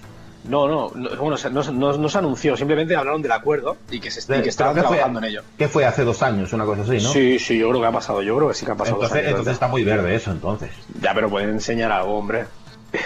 Pues solo para el, hu- el humo, es el humo que echamos de menos, el humo este. Nada. Es que no hubo ni humo, Ken. Lamentablemente no- no, ya no tuvimos ni humo. Continuamos con Far Cry New Dawn. ¿Qué opináis de esto? Demasiado, demasiada leña al fuego ya con Far Cry.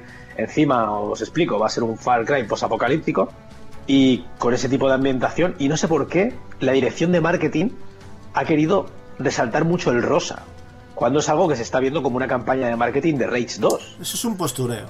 Pero Para desmarcarse de los demás, me refiero, porque, a ver, yo creo que ya está habiendo un poco de saturación también con la temática. Tú has dicho Rex 2 también, que ya veremos Rex 2 donde lo deja a este, a este pseudo Far Cry.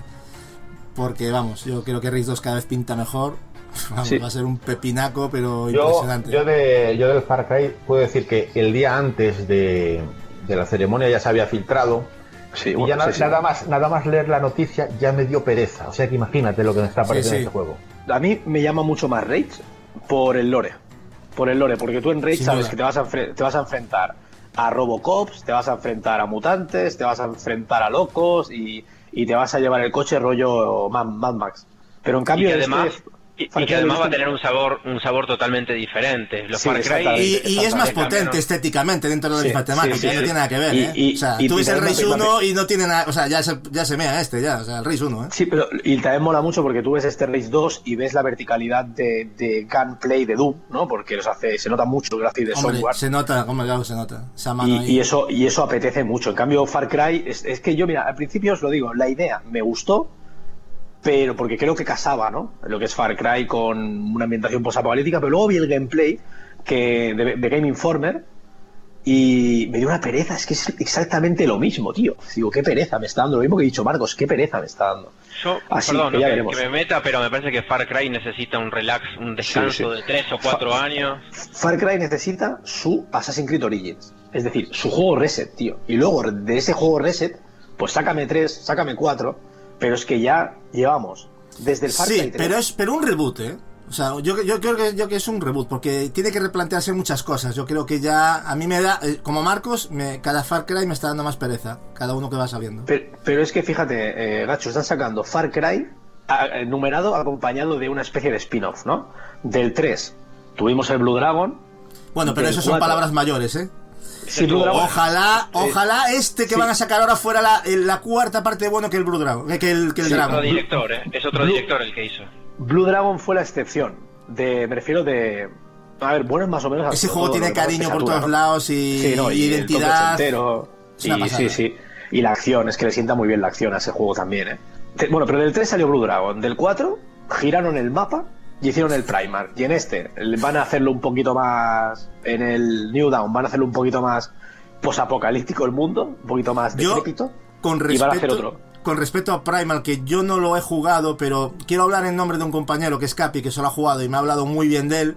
Olvídate eso que acabas de decir, Ken. Por lo No, menos si yo- entiendo. si yo- eh, como si yo el Far Cry Primal me lo pasé, tío, y de hecho lo jugué. Ah, lo has jugado. Bueno, pues entonces. Claro, claro, claro. Yo creo que. Sí, Bueno, no sé, a lo mejor opinas me- diferente. mira, no, me gustó, me, me gustó, pero, yo que, creo que, que no es un copy-paste, ¿eh? eh, que giraron el mapa del 4 es oficial, o sea... Sí, eso sí, es- pero no es. Me pero refiero. no, pero- eh, el, no, el juego a mí me gustó, sí, a mí, a mí- a mí me encantó, lo que pasa es que me satura tanto Far Cry Ya, ya, y, no, y gestionaron bien el tema de la acción, porque no era nada fácil coger un juego, Claro. digamos, estás acostumbrado a armas de fuego y ir a tirar lanzas Exacto. y Es luego que cambia domar a los completamente, cambia Sí, sí, sí, sí. completamente el concepto de lo que es el. Sí, no, no, a mí no me desagradó. Tiene un poco también de supervivencia, pero muy light. El juego estaba bien, lo único que quiero decir es que en casi 6-7 años hemos tenido 6 Far Cry y eso no le eso no ayuda a la saga. Pero bueno, Sí, hay sagas que ya están algo? empezando a ser muy quemadas. ya Yo Sí. bueno, Prefiero que los dirija la gente de Crytek, sinceramente, porque Hombre, ya, los Crytek. Crytek eran espectaculares. claro, sí, sí. Bueno, en el 3, en el 3 la cagaron mucho, hicieron una demo técnica, pero Sí, yo sí, como sí. fan de, de, la, de la franquicia, yo creo que con el, con el 3 la cagaron bien, ¿eh? O sea, pero bien, bien, o sea, es muy potente, pero el juego es un completo desastre. Corto, además, ya, yo soy de los que no hablo del tiempo, pero demasiado corto para lo que es un concepto de videojuego como, como Crysis. Pero, bueno, Pero mirá que no lo había hecho Crytek Germany, o sea, no lo había hecho la central de Crytek, lo habían hecho los de los que estaban en, en el Free Radical, lo- los ingleses, o sea, no, no lo habían lo habían co-desarrollado, pero lo hicieron prácticamente los ingleses. Lo que hicieron el el, el ¿cómo se llama? El Homefront Revolution. Tiene algo, sí, tiene algo que no me acaba de, de, de, unir con, con los anteriores. O sea, es como si fuera un juego diferente, ¿no? No lo sé, no te puedo explicar. Yo sé que fue muy decepcionante para mí ese juego. Está completo de bugs, que a día de hoy no los han arreglado. El rendimiento es eh, auténticamente de pena, eh, con un equipo bueno, con un PC bueno. O sea, es una cosa... A mí, no me, a mí me decepcionó mucho, una pena, ¿eh? porque adoro Crytek y adoro Crysis. Bueno, vamos a continuar. Ahora voy a hacer mención. Ahora vamos a entrar en territorio indie, en territorio Leo, ¿eh? Pero vamos a meterle caña, es decir, simplemente los voy a nombrar, ¿vale? Para que esto avance, porque nos cuesta, nos cuesta. Es difícil, ¿eh, Gatsu? Es- En este lado de. Sí, en sí. este lado es difícil, ¿eh? Yo ya me callo. Vale, Ancestor, ¿vale? Eh, del creador del primer Assassin's Creed, que ya se puede ver también el primer gameplay, también en Game Informer, si no recuerdo mal. A mí, personalmente, el juego me pinta interesante, pero he visto el gameplay y está súper verde, súper hiper mega verde, así que... Pero bueno, se ve interesante porque el tío este, francamente, a lo que es de creación de mundos y tal, el tío entiende y bueno, es básicamente la evolución de, de las razas prehumanas, digamos antes de las Tralupithecus, y es un videojuego de mundo abierto de supervivencia. Es lo que nos comentaron en, en este gameplay que he estado viendo. Y bueno, de hecho lo he pasado por el WhatsApp, no sé si, si alguien se ha parado a verlo. Pero sí, está muy verde, pero son conceptos interesantes. Luego continuamos con de Hello Games, de ya sabéis, de los creadores de nada más y nada menos que de ya Man- No Man's Sky. Tenemos The Slash Campfire, que es este videojuego que pudimos ver también, que lo destacamos, precioso. Precioso, en lo que- Buena pinta, ¿eh? Me A nivel gusta visual, mucho, a sí. nivel visual. Ahora ya es, falta lo jugable, claro, pero Sí, precioso. claro, lo jugable daba la sensación, porque tampoco el tráiler nos dejó claro, que era rollo más puzzles, ¿no? Algo así como Rain, aventura de puzzles, ¿no? Un aspecto, insisto, muy, muy atractivo. Así que destacó que nos gustó. Eh, yo puedo, por ejemplo, Hades.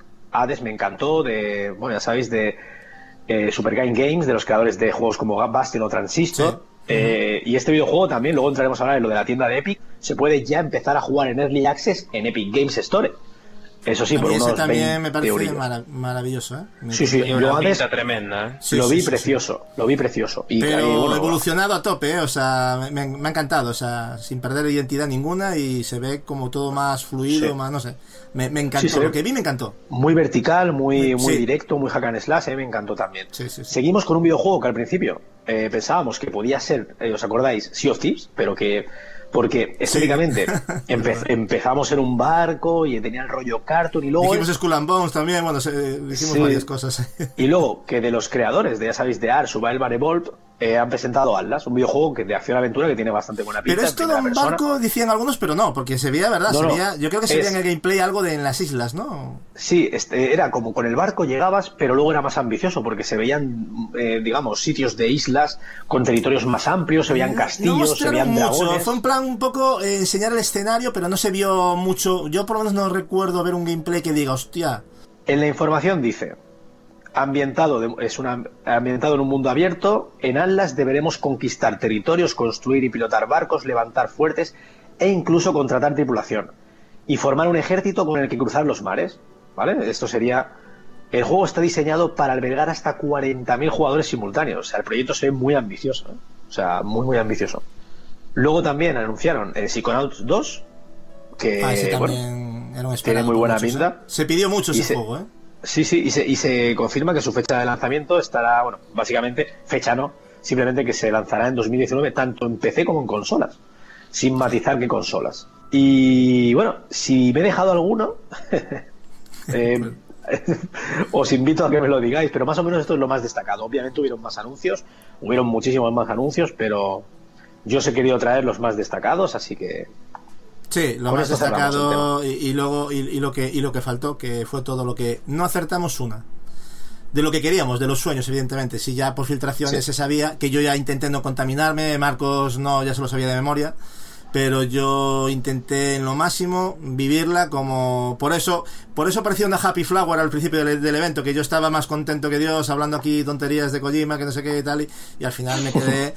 Me quedé con cara de idiota, pero bueno, es lo que hay, ¿no? Eh, nos lo pasamos bien, que es lo que importa. sí, sí, sí, Bueno, vivir. I- igual lo mejor es no haber leído tantas noticias uno o dos días anteriores que lo peor que uno puede hacer para el hype. O por lo menos yo Es que os de- digo una cosa, los que ibais ya informados tenéis un estómago pero interesante, ¿eh? O sea, porque telita, ¿eh?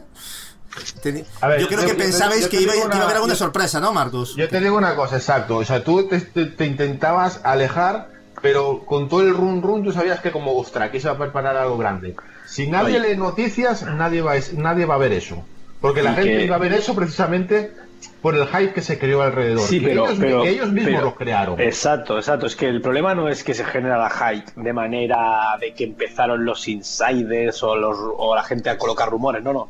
Era que el, el, bueno, el director y presentador Sí, este empezó, empezó ahí por Twitter a vamos. Sí, que sí, fue- Empezó ahí a hypearnos ahí a tope, pero bueno. Es lo que dice Leo. Si nos hubiéramos tomado esto con tranquilidad y humildad y hubiéramos visto tantos anuncios buenos a nivel de juegos independientes, hubiéramos salido contentos. No, pero, es que a pero veces no, es, también. no es humildad, es, es ilusión, yo creo. Bueno, sí, sí, yo- sí, sí, ver, si nos hubiéramos tomado A, lo mejor hay gente que le ilusiona todo lo que ha salido porque ha sido una gran feria indie. Eh, Sí, exactamente. No, no, Pero- si, si hubiera sido, si hubiera sido una feria indie, esto hubiera sido impresionante, también te lo Claro, digo. hombre, el nivel, un- el sí, nivel sí. es brutal. Que a mí me gusta que haya eso, pero, pero, Sí. pero también de lo Pero- que estábamos esperando, ¿no? Pero también teníamos el problema que lo comparábamos con el anterior. Ese es el Claro, problema del Claro, no, pero, pero, pero, oíste, pero no por falta de humildad o porque nosotros fuéramos engañados. No, no, es que se nos mostró lo que se nos mostró y en este se nos mostró lo contrario a lo que nos venían acostumbrados, ¿no? Yo creo. Y más, como dice Ken, lo que encima se dieron por dar propaganda, pues yo creo que todo eso ayudó, ¿no? O sea, no creo que sea Sí. un problema de- del espectador, creo, ¿eh? Bueno, pero el Vale. año pasado fue al revés. Nadie se esperaba nada y fueron un anuncio Yo- detrás de otro. Yo, yo solo digo A ver, una a cosa, ver, yo, a yo me quedaré Aquí, aquí hay, Cacho, aquí hay un cúmulo de, de- de cosas que aquí alguien se las tiene que revisar. Primero, el hombre que lleva e- esto de los premios dice que tiene el mejor plantel de anuncios de la historia del programa. Pero- pero, luego claro. resulta, espérate, lo- lo- luego resulta. Tiene un, un lema de, de esta ceremonia con un tipo de letra muy de Alien. Resulta que Kojima Ya se ve en un estudio de, enseñando una foto de Alien. Y es el creador de este programa retuitea con el, con el mismo eslogan de, de esta ceremonia, que lo, hizo con el tipo, típico de letras de, de- de la serie Alien. Luego se dice eh, que el juego de Aliens puede ser presentado, ni se asoma. El creador, eh, los que están llevando lo de Borderlands 3 comienzan a, a soltar tweets de uy tengo tres cosas que hacer tengo tres no sé qué Nah, tengo es que había, había cuánto". mucho rumor de muchas cosas y al final nada. Y, y- y todo se junta y resulta contigo. Que te quedas con una cara de, ostras, eh, me están volviendo aquí una bola, una bola, una bola, una bola. Y no- tú, Edward, eh, Edward, eh, Ken, perdón, y ya pasamos, cambiamos de tema porque no Sí. nos enrollemos más. Pero Ken, yo siempre voy a tener la imagen de tú con la margarita deshojándola, porque tú estabas, pero Sí. que te venías abajo, o sea, literalmente, o sea, Sí, eh, Yo ya- se, yo se notaba, estaba- se palpaba. Yo estaba abajo ya, lo único que podían conseguir es que me alzara un poco, pero estaba ya reventado y con un sueño que no veas, también. Eso me pegué una siesta, una siesta del dragón de estas que me pegué para aguantar, pero lo pasamos bien, ¿no? La ilusión es Sí. lo último que se pierde y hasta el último momento teníamos la esperanza de que hasta con Reggie cuando hablaba, que dijera, venga, va, os pongo ese gameplay de, aunque de Bayonetta 3 o de Metroid Prime que tanto esperáis, pero bueno, es lo que hay. Bien que lo es lo que pasamos y mandarle un saludo a Feratul que nos acompañó en ese programa y lo pasamos genial, todos juntos. Sí. Y, a- y ahora, ahora pasaré al siguiente tema, si os parece. Pero antes, solo decir que el objetivo del director, presentador de los Game Awards era hypearnos para aumentar la audiencia. Y la ha aumentado porque se duplicó respecto a la gala anterior. Así que el objetivo del tío conseguido. Sí, Será ya veremos, ya veremos el año pasado, el año que viene, El año que cómo viene. va a ser Sí, la sí, cosa, ahí- ya veremos. Sí, porque no- eh, nosotros igual no nos quedamos, ¿eh? Yo, a mí me daría mucho palo, nosotros verdad. nos hemos llegado a plantear por primera vez en nuestra historia de no hacer el directo, o sea, ya en plan, no, no, no. Sí, sí. Pero ya veremos. Ahora, si os parece, vamos a continuar con la actualidad, un par de cositas y luego ya entraremos a profundizar en los temas que traemos de manera, bueno, cada uno individual, ¿no? Eh, Death Stranding. Death Stranding lo vamos a colocar ahora en la palestra porque ha habido unas declaraciones interesantes de Norman Reedus, ya sabéis, el, el actor que da vida al protagonista de, de la nueva aventura de Kojima. Y bueno, eh, nos empieza hablando acerca de cuándo puede creer que puede llegar el lanzamiento, pero lo más interesante es cuando nos intenta explicar un poco, y digo un poco, de qué puede ir el juego, ¿no? Y aquí es donde yo ahora os voy a leer las declaraciones y me va a interesar sobre todo que digáis qué creéis que es este juego, tío. O, por lo menos qué opináis de las declaraciones, ¿vale? Vamos allá. Palabras textuales del amigo Norman. Tengo que grabar unas tres sesiones de captura de movimiento más en Nueva York para la próxima semana. Es decir, yo creo que son las últimas tres sesiones. No es el típico juego en el que entras en una habitación y acabas matando a todos los que encuentras. Se trata de un videojuego que busca que la gente tenga una conexión y se una. Y en la manera que juegas con él te das cuenta de que estás construyendo puentes y que hay más haciendo lo mismo. Estás conectado con unos con los otros. Y el personaje que interpreto con su peculiar fobia a que lo toquen. Es una tarea difícil, pero una vez estás dentro y te involucras, no lo parece tanto. Es un trabajo que está sorprendiendo constantemente, con decisiones a izquierda y a derecha, que te rodean. Es un, es un juego muy valiente, visualmente impactante y con esta historia detrás. Se trata de un título que está a otro nivel. No es un Pac-Man. No es un Pac-Man, nos dice, ¿sabes? No, no, eso es, lo, único que teníamos claro del juego. Eh, no es simple, pero se basa en una filosofía que todo el mundo puede comprender. Os voy a preguntar, Gacho, empezando por ti, que sé que eres fan.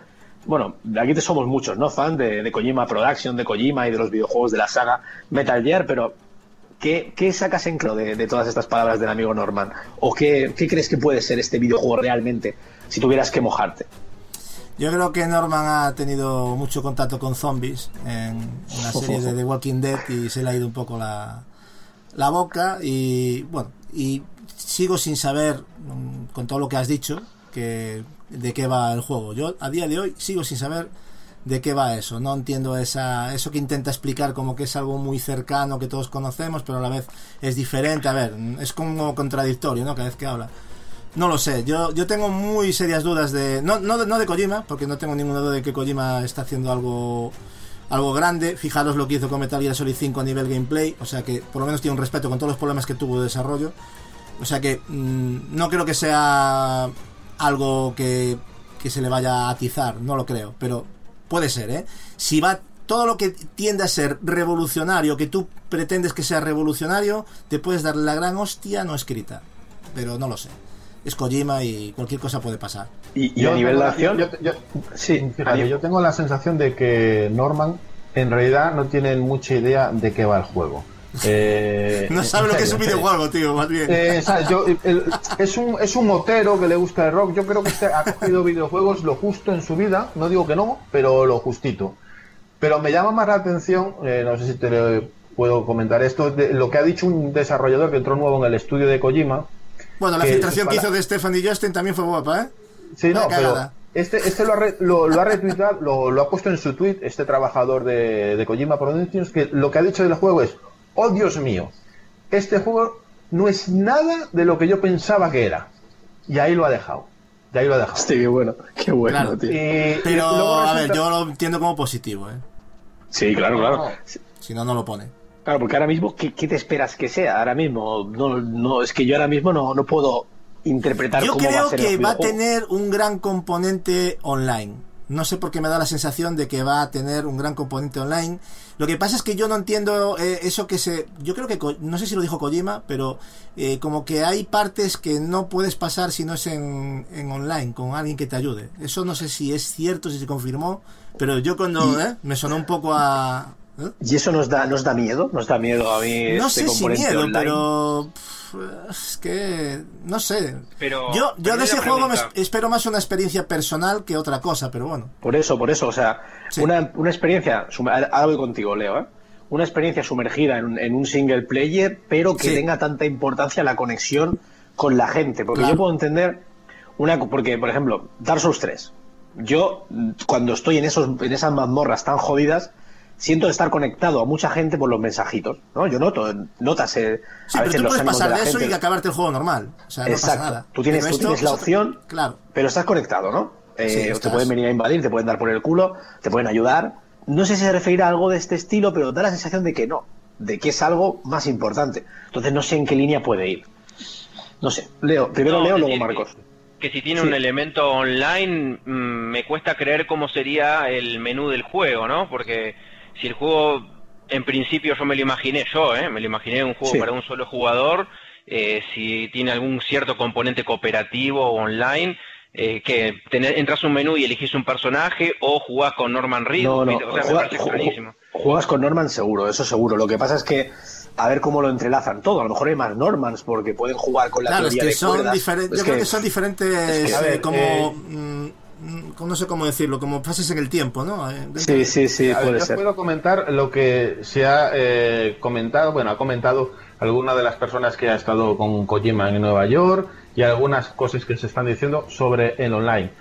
A ver, repito, son cosas que se han dicho y especulaciones que de ahí a que sea cierto, siempre todos estos temas, como dice Ken, tomárosla con cierto, entre comillas, porque puede ser o totalmente no. Pero dicen algo así como cuando el jugador, el jugador alcance en cierta manera el final del juego, tendrá la opción de matar al bebé eh, o de terminar el multijugador para siempre. O permitir que viva y continúe con la experiencia. Esto ya nos va Hostia, pero que- Marcos, tío, ¿qué me estás contando, tío? es No por ti, eh, no por ti. Digo que lo que me, está- me acabas de, me acabas de estallar la cabeza ya, o sea, ahora mismo. O sea. Es que no sabemos ni de, ni de qué se trata, pero yo te sigo, te sigo diciendo que, eh, por ejemplo, otros jugadores podrán afectar a nuestra partida en diversos momentos. Tipo Es- efecto esto, esto es como dentro, esto es como efecto, Final, efecto mariposa. esto es como Final Fantasy. 13 que empiezas en lineal y luego se abre al final y Eh, no sé, una cosa, a pero ver, no dentro- te, te estoy diciendo o sea, cosas que están comentando gente que ha dicho No, no, y que ha si yo, no, si yo no valoro eso, yo valoro lo que están diciendo ellos, no lo que yo ya sé. Claro, O sea, claro. que lo que me está diciendo tú, yo no, yo es por ti, coño. Es- pero es que me, me acaba de reventar la cabeza, o sea, ahora mismo. Claro, No pero sé. por- eh, siguen diciendo, los enfrentamientos jugador contra jugador pueden suceder en cualquier momento si ambos se cruzan en líneas temporales durante el juego. yo aquí ya no sé ni cómo, cómo Pero lo que pasa es que yo no soy capaz, no sé vosotros chicos, pero yo no, no veo, ni siquiera veo eh, si va si va a haber disparos, si va a haber magia, si van a insultarse, yo, yo no sé qué van a hacer ya. ¿no? Que Yo, no sé, mira, tío. eh, dentro, de lo que han, dentro, de- dentro de lo que han hablado, eh, tiene pequeños toques en el multijugador. eh. Como que nosotros vamos a vivir nuestra campaña. Y podemos encontrarnos con gente o no, pero vamos a vivir nuestra campaña. Esto tiene una historia, un principio, un desenlace, un final. Correcto. Pero lo veo algo así como, ¿cómo te podría decir? Eh, una mezcla entre Journey, que te puedes encontrar a alguien ah, de casualidad, o eh, algo también que se mezcla con Dark Souls, que te lo puedes encontrar de casualidad y que quieran venir a joderte. No sé, eh, cuando dice esto de interconexiones con, con la gente, sí que tengo claro que es un juego que, que es campaña. El que tema tiene es si va a ser obligatorio, final, eso- ahí es donde Claro. va a estar la clave. Pero- Por eso yo decía lo de. Pero bueno. Bueno, lo de Journey, lo de Journey me parece un buen ejemplo, tío, no lo había pensado y realmente sí que hay, también hay una interconexión y podría ir por ahí el tema, pero O bueno. sea, no vamos eh, a cono- tengo la sensación de que no vamos a conocer a la persona que está al otro, ma- al, al otro lado del mando, sino Sí, que será porque puede, puede, puede salirte con otro, con otro aspecto físico, ¿no? Completamente diferente y aleatorio en tu partida, pero para Lo que él- pasa, a ver, lo que pasa es que si lo que quiere hacer es que los NPCs sean personas de verdad, joder, y que cada uno tenga su papel, es que eso yo no sé cómo lo puede. No, no, no, No, lo no, entiendo, yo, creo que no. Yo creo que a lo O tiene mejor tú muchos eres- caminos el juego, muchas líneas, no lo sé, no lo entiendo. A lo mejor tú eres Norman Redux en tu juego, y al otro lo ves con un aspecto diferente, y él a ti te ve con un aspecto diferente, y él es Norman Redux en su juego. Claro. Y, que a lo, y que a lo mejor no interactuáis entre vosotros más que veros, y a lo mejor. Yo la preocupación que, que veo aquí, que creo que es la que tiene Gatsu, es que con todo esto que se está diciendo, que hasta el propio Kojima lo dice, que lo importante de este juego va a ser la interconexión, tiene pinta de que, aunque sigo diciendo que es un juego que va a tener, que es campaña, principio, desenlace y final, sí que es un juego que veo que va enfocado al estar conectado online. Sí, tiene toda la pinta. tiene toda esa pinta. Eh, y ya, lo, respecto a lo que ha dicho Gatsu, de si el videojuego va a tener acción a nivel de tiros, en teoría sí, porque el propio Kojima, palabras textuales de Kojima, hace muchísimo tiempo, creo que fue una de las primeras declaraciones, dijo, este videojuego gustará a los fans de Uncharted y de Division, así que Sí, es interpretamos... verdad, cierto, esas palabras las Eh, dijo, es eh, cierto. interpretamos motor y con el motor gráfico de Horizon Zero Dawn, eso tiene que fluir de maravillosamente bien. Y hay un momento en el tráiler del E3, el, el tráiler gameplay del E3, que saca una especie de arma de una de las cajas amarillas y se la carga, hace y la carga.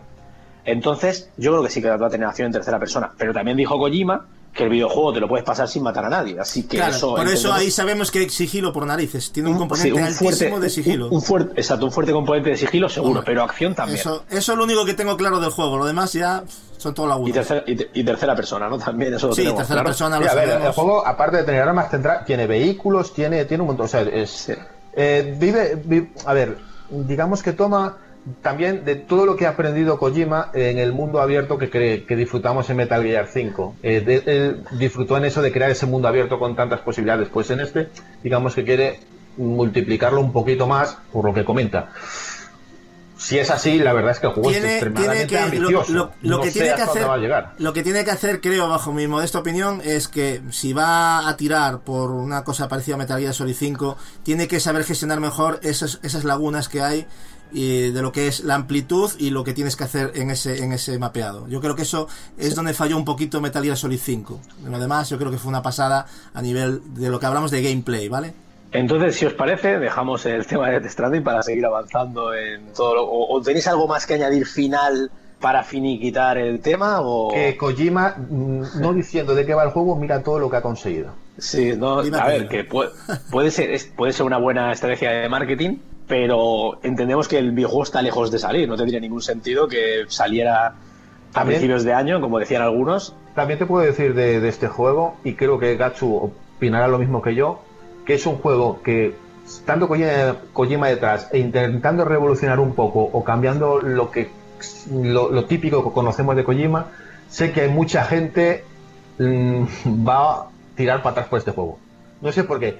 Yo siento que mucha gente se espera un juego tipo Metal Gear o de tipo de Kojima y él quiere alejarse de eso. No, lo están esperando, le- pero, pero, Sí, lo están pero Marcos, curiosamente, toda esa gente que está diciendo que Kojima solo sabe hacer Metal Gears, ahora resulta que quieren que haga otro Metal Gear, ¿no? Entonces, a ver, ¿en qué quedamos? es que es un Sí, poco... los rumores de ¿no? que este juego es, es el Metal Gear Zero.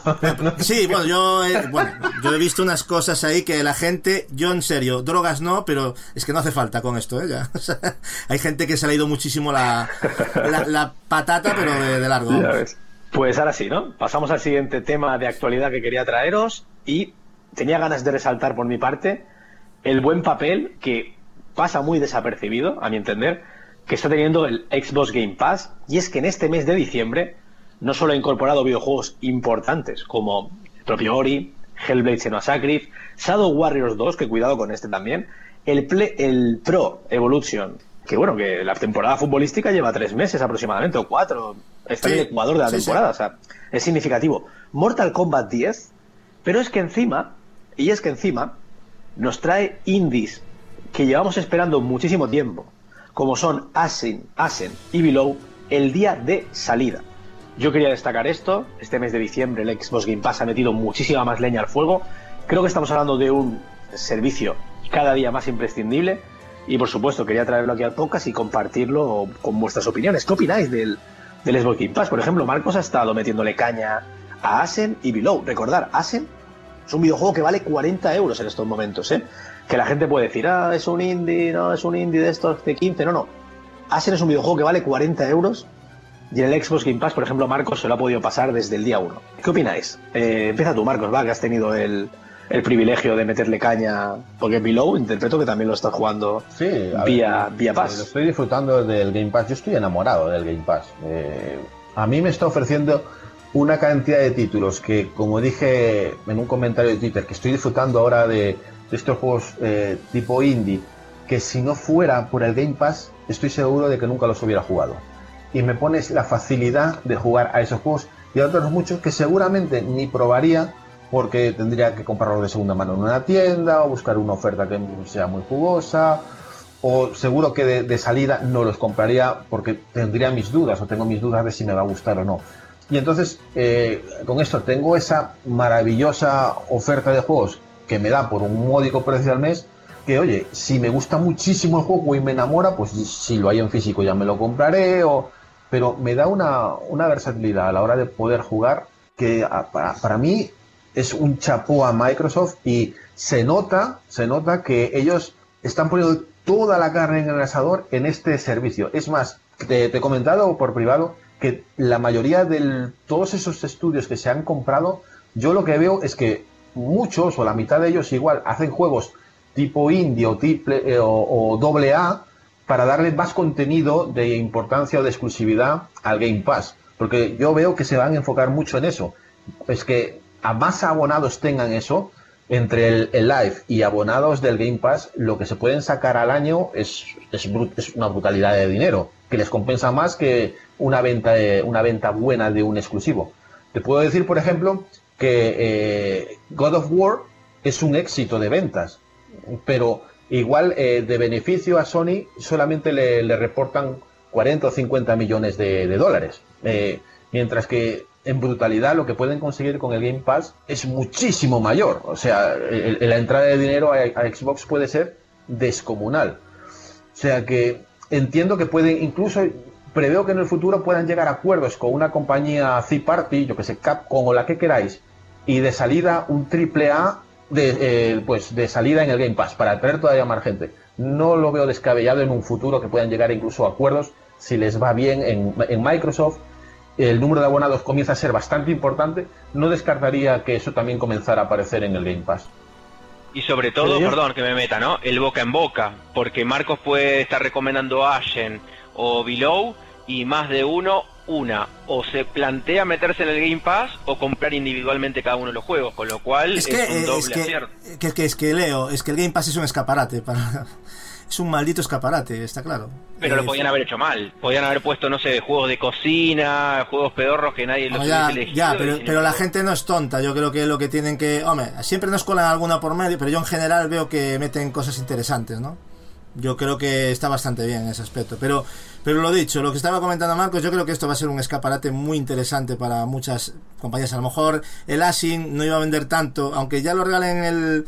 Por el mero hecho de estar en el, en el Game Pass, ya tiene esa publicidad de este juego y habrá gente que dirá, oh, y este juego y tal. Imaginaros, ¿no? Hablo del Asin, pero por decir uno, ¿eh? Y Marcos ahora nos empieza a comentar. A mí ya me están dando ganas de jugarlo. Y no tenía mucha tampoco. Pero me están dando ganas de, de, pillármelo y todo. Pero yo qué sé. Yo, yo lo veo un acierto el tanto para para el usuario como para las desarrolladoras. Yo no sé en qué términos qué, qué es lo que ganan de dinero, lo que de beneficio por, por publicar juegos en Game Pass, pero yo creo que es una gran fuente de ingresos para ambos. Normalmente las ganancias que tienen, digamos, se- si dicen, como comentan por ahí, que funciona más o menos como Netflix o como Spotify o algo así, viene siendo de que hay un acuerdo por cada persona que reproduce un juego, descarga un juego y lo juega, hay un montante de dinero acordado de lo que vale eh, cada, cada descarga o cada reproducción, de lo cual Microsoft se llevaría un 30% y el resto eh, se lo quedaría la, bueno, la compañía creadora del juego. Pero eso es en un global de, por ejemplo, yo que sé, de 40 millones de usuarios, luego de ahí se reparte. A ver, este juego se reprodujo tantas veces. Bueno, pues se van haciendo el, el- el dividendo. Pero estamos de acuerdo que se, que se ahorran la publicidad Sí, sí, sí. Metiéndolo en O el sea, Game eh, Pass, ya te estás ahorrando, porque el Game Pass te está ofreciendo metérselo a la gente en los ojos y que la gente lo pruebe. A lo mejor ni juegos que ni interesaba probar, como tú has dicho, ¿no? Lo pruebas. o sea, tú- hay- hay hay, gente como tú gente- con muchas dudas, Marcos. Exacto, hay, hay muchísima gente que nunca hubiera jugado ese juego, Exacto. ni nunca eh, lo hubiera probado, pero lo prueba y esa vez que lo prueba, esa compañía está ganando dinero, aunque sea poquito, Exactamente, pero está ganando exactamente. dinero. Y, y, a, y a- y a la vez hacer el efecto rebote que, de, que ahora estamos interesados más porque tú lo has probado. O sea, ¿sabes? Y lo has acabado. Pero también tiene que ser bastante jugoso el dinero que le da Microsoft a cada desarrolladora, porque imagínate, Below está hace cinco años en desarrollo, también que son cinco gatos locos, pero de repente saber que tu juego también lo publicitan, pero lo meten de gratis, de lleno, en una tienda. También que va a haber un montón de gente que lo va a comprar, ¿no? Yo les entiendo, pero también me imagino que tiene que ser un buen precio el que les dé Microsoft por la cantidad Pero, de... pero para juegos que tienen una... A ver, no es lo mismo un... Estamos de acuerdo, ¿no? Un Red Dead 2 que un Below, ¿no? Yo creo que estamos de acuerdo, ¿no? Evidentemente va a perder más en, en Game Pass que metiesen, imagínate, el Red Dead 2 exclusivo en Game Pass, joder. Ahí sí que perdía pasta Rockstar, yo creo, ¿eh? Porque ya es un juego que va a Pero, tener ventas. Es que eh, en Below, por ejemplo, puede haber llegado Microsoft y decirle, mira, durante X tiempo va a estar en el Game Pass y vas a tener un cheque por, yo que sé, 4 o 5 millones de dólares. Eso, eso lo recuperas sin, sin forzar a Microsoft con el Game Pass, con todo lo que puede ganar. Y posiblemente con ese dinero eh, lo- el estudio saque más de lo que hubiera sacado si no estuviera en el Game Pass y se vendiera por separado. Bueno, todos son acuerdos y, y porcentajes, que seguro que eso ya es una cosa mucho más profunda que negociará Microsoft. Pero es que recordemos que el Game Pass está programado también que salga para PC. O sea, que no se va a quedar solamente en consolas de Xbox, que también va a llegar para PC. Entonces, lo que le puede entrar a, a Microsoft solo por servicios es una burrada tan grande que... Sí.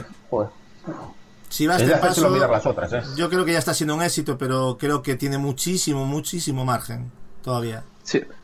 Va a llegar a PC y el propio Phil dijo hace poco que el objetivo era llevarlo a todos los dispositivos, así que no descartéis que Xbox Game Pass acabe llegando a móviles y tablets. Yo creo que es bastante posible. No, no, Y, júralo, y- ya que va a ser y así. y encima creo que el Xbox Game Pass va a ser el futuro de, de Microsoft en videojuegos. Creo que eso va a romper la barrera del hardware y se va a mantener en, en las aplicaciones de tele y todo el rollo este, pero bueno, no quiero entrar en el tema de la nube que... Sí, porque ya entramos que- en la nube y sí, al final sí. al final todo se fusionará en un futuro Sí. y, y será un servicio único con bueno, y saldrá, la- y, sal- y saldrá Reggie, Phil Spencer y, y Leiden en el, en el Game Awards 2025 ahí hablando. Y, te- y tendremos que buscarle curro a Lazarus porque pobre, estará despedido. Eh, pobrecillo. bueno, lo encontraremos, curro, lo encontraremos. Seguro, es Vale. muy capaz y muy profesional. Eh, después de, de esta parte, esta sección más dentro de, del podcast de hoy, unos breves instantes musicales y continuamos con más cosillas.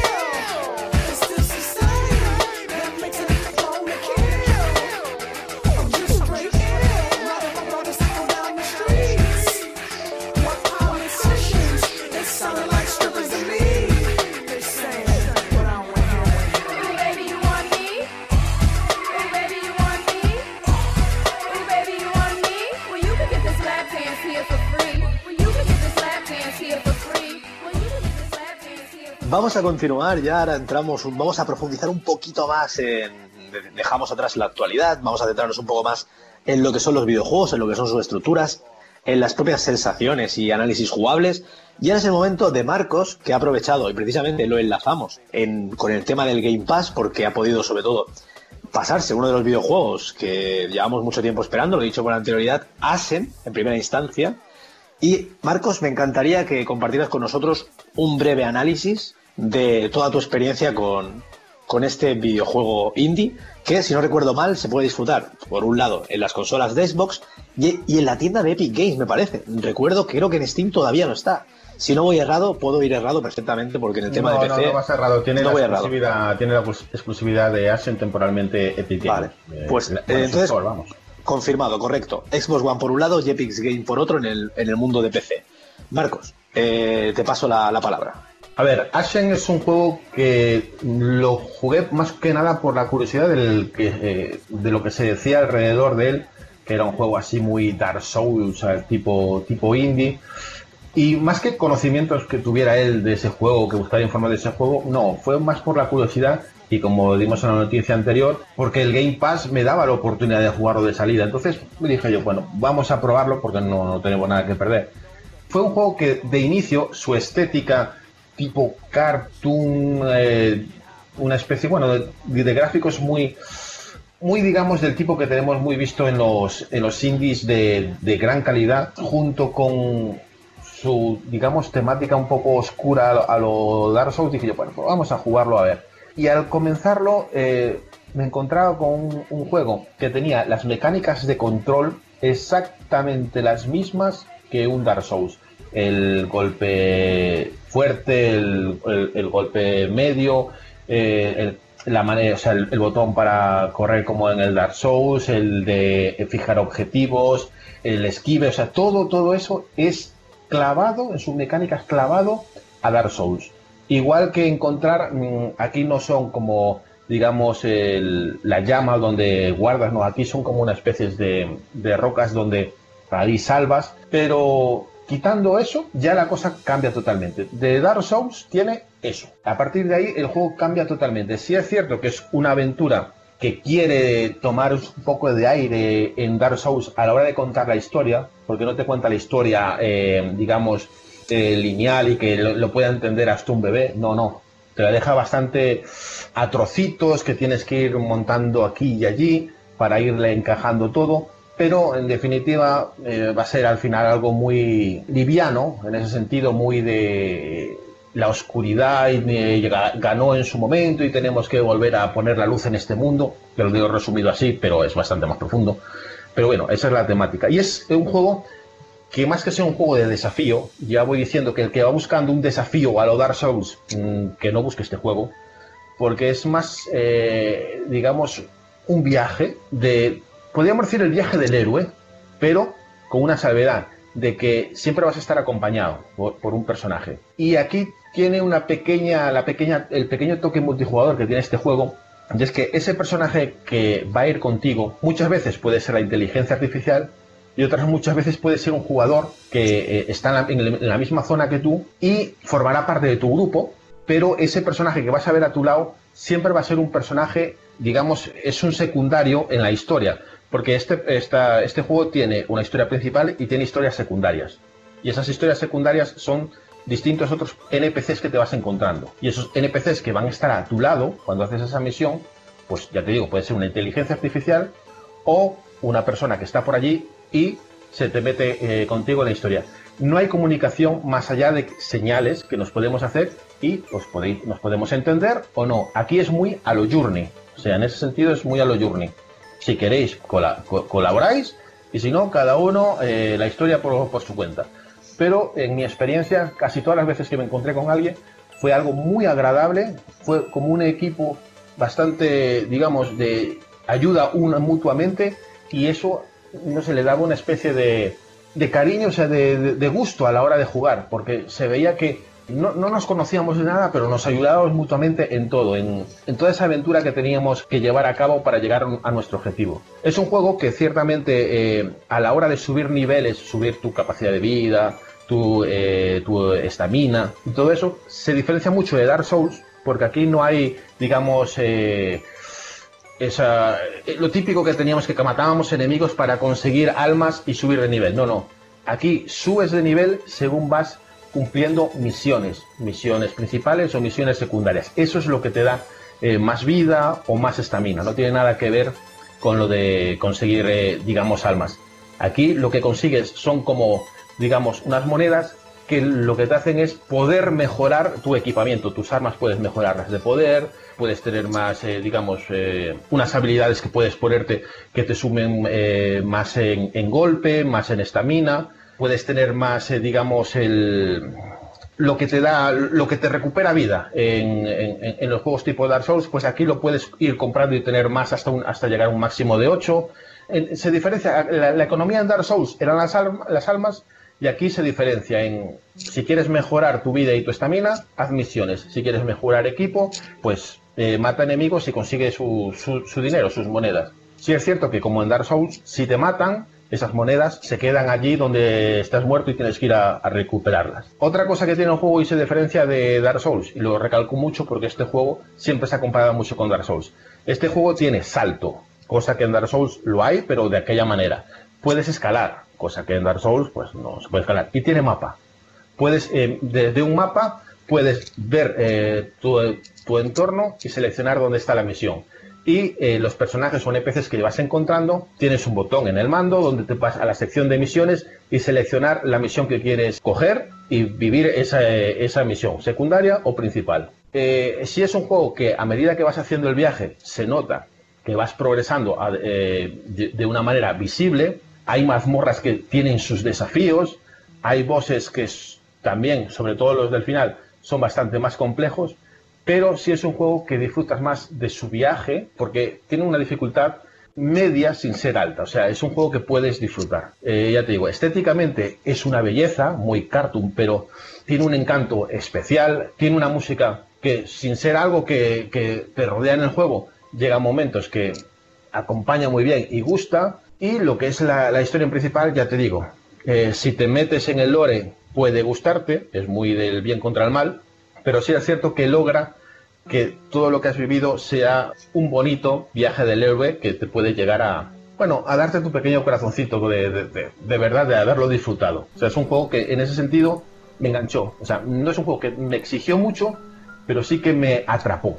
Pero una cosa, Marcos, perdona. Tengo varias dudas por lo que has explicado, que lo has explicado muy bien, pero a lo mejor Sí, sí, yo no he estado lo suficientemente atento. ¿Es un juego que es de avance lineal o tienes que volver sobre tus pasos para hacer cier- ciertas cosas? Tú cuando te en- entres en el juego llegará un punto en el que te indicará eh, al principio los, los, los primer cuarto de hora, 20 minutos, es una especie de tutorial para que te vayas haciendo con los mandos. Hmm, Sí. eh, que te llegará un- a, a que te cliques un botón y te va a ver el primer mapa. Tú vas a ver el primer mapa. En ese primer mapa tú verás toda esa zona que es la que, digamos, estás visitando o conoces. Según vas haciendo las misiones de los NPCs que te vas a ir encontrando, algunas misiones están en ese mapa. Según vas completando, los NPCs te van a seguir pidiendo más cosas para ir avanzando en su historia. Esos, N- esos NPCs te van a hacer llegar a otras partes de un mapa que no conoces. Entonces tú vas abriendo zonas, digamos, zonas de distintos mapas. Que se, Pero se revisitan final, algunas de ellas. eh, digamos que revisitas eh, hacia el final. La, la primera parte del, del viaje es todo, si vas progresando en las historias, van haciéndola de tal manera que vas, eh, digamos, haciendo un camino. Cuando dices historias, ¿hablas de secundarias o solo de la línea principal? O sea, ¿todo, todo Eh, es una sí. línea principal o, hay, o, está separado? A ver, hay una línea principal, pero que te invita a hacer las secundarias. Si solamente, si solamente vas a hacer principal, sí es cierto que te vas a encontrar un desafío muchísimo más muy, muy grande, porque está diseñado de tal manera que te invita a hacer las secundarias para mejorar tu personaje, porque solamente con las principales tu nivel de vida y estamina quedaría bastante, bastante complicado como para afrontarte a ciertos bosses eh, en, en ciertos momentos. Entonces, eh, llega un punto donde te invita también a hacer las secundarias. Ya. Sí es cierto que cuando vas a seleccionar las misiones, te lo especifica. Cuáles son línea principal y cuáles son secundarias. Eso sí que te lo especifica. Vale, vale, vale. Y una cosa, una última cosa, no, y los demás compañeros que sí quieren comentar algo, eh, porque no me quedó nada claro y creo que es importante. ¿Tú, tú puedes forzar a jugar con alguien online o es aleatorio completamente como decías? Aleatoriamente. No es posible decir, vamos a jugar tú y yo. Imposible. No, ni, ni siquiera me parece lo merece. Eh, alguien que, que encuentres en esa zona y se pegará a ti. Y si no hay nadie en esa zona, pues seguirás teniendo un personaje a tu lado, pero digamos que es una IA. O sea, es eh, que no lo hace mal, pero se nota mucho cuando es una persona a la que está a tu lado que cuando es una IA. Vale, ¿y hay fuego amigo ahí o cómo es el No, tema? no hay fuego amigo. Vale. No hay fuego amigo. O sea, eh, Ahí los dos trabajáis por un mutuo, un, un mutuo objetivo, pero no, no os hacéis daño, digamos. Vale, vale. Marcos, Marcos, yo tengo dos preguntitas. La primera, eh, ¿qué importancia tiene la exploración dentro del juego? Es bastante importante en el sentido de que mm, si rebuscas puedes encontrar mejores armaduras, mejores armas, algo que te pueda ayudar a, a tener, a craftear mejores objetos para tener eh, más pociones que te den más vida o más estamina, artículos que te pueden hacer todavía más poderosa las armas porque puedes subir cada arma que encuentras, puedes subirla todavía más de nivel con objetos y dinero que te hacen falta. O sea, explorar es fundamental. O sea, el, mapa, los mapas, bueno, que, vas a ir encontrando a medida que vas haciendo el camino, son relativamente término medio, mediano. O sea, no son pequeñitos, pero tampoco son una, una gran llanura. O sea, invita a explorarlos cada, cada eh, centímetro de él porque no se te hace largo, no, te, no se te hace coñazo, no sé. No, no, eh, se te hace muy ameno porque no te exige tantísimo tiempo para mirarte cada rincón y el juego invita a, invita a ello, la verdad. La, la segunda pregunta, Marcos, es, ¿las secundarias realmente se diferencian de las principales? ¿Son como más de relleno? ¿Qué diferencia hay entre principales y secundarias en lo que sería la estructura del juego? Las secundarias, eh, en cierta manera, te podría dar la razón en que no hay mucha diferencia con la principal en que, digamos, la principal eh, es un camino de alguien que te dice cuál es el objetivo principal, es regresar a un, a, al germen que dio vida a ese mundo. Vale, esa es la historia principal. Ha entrado, eh, estamos en una zona, en un mundo de oscuridad, porque ese ser, eh, digamos, eh, murió y tenemos que reavivarlo para que vuelva la luz al mundo. Esa es la historia, ese, ese es el objetivo principal. Claro, a medida que te vas adentrando vas encontrando otros NPCs que tienen otras historias, pero todo se centra en un punto al principio del mapa que según vas desarrollando esa historia de los personajes, vas reconstruyendo un pueblo. A medida que tú vas haciendo misiones secundarias, misiones principales, cuando regresas eh, a ese punto, donde es donde mejoras tu, tus armaduras, tu arma, tu, bueno, todo tu equipo, te darás cuenta que a medida que vas avanzando en historias secundarias, historias principales, cuando regresas, verás que ese pueblo poco a poco va creciendo, se va reconstruyendo y lo que hace es que esas, misiones secundarias, pues notes que las zonas de esos personajes se van reconstruyendo y a la medida que se reconstruyen, esos personajes secundarios te ofrecen mejores piezas de equipo, mejores magias o mejores equipos que te puedes a ti venir mejor para desarrollar la aventura. La historia en sí de esos personajes, hay algunos que no son tan importantes, pero otros eh, como que sí que sientes la necesidad de decir, ostras, esto formaría parte de la historia principal pero que notes una diferencia muy grande entre principal y secundaria, no. La verdad es que lo notas todo como si fuera todo una, una historia muy bien ensamblada dentro del, del lore o la historia que quieran contar.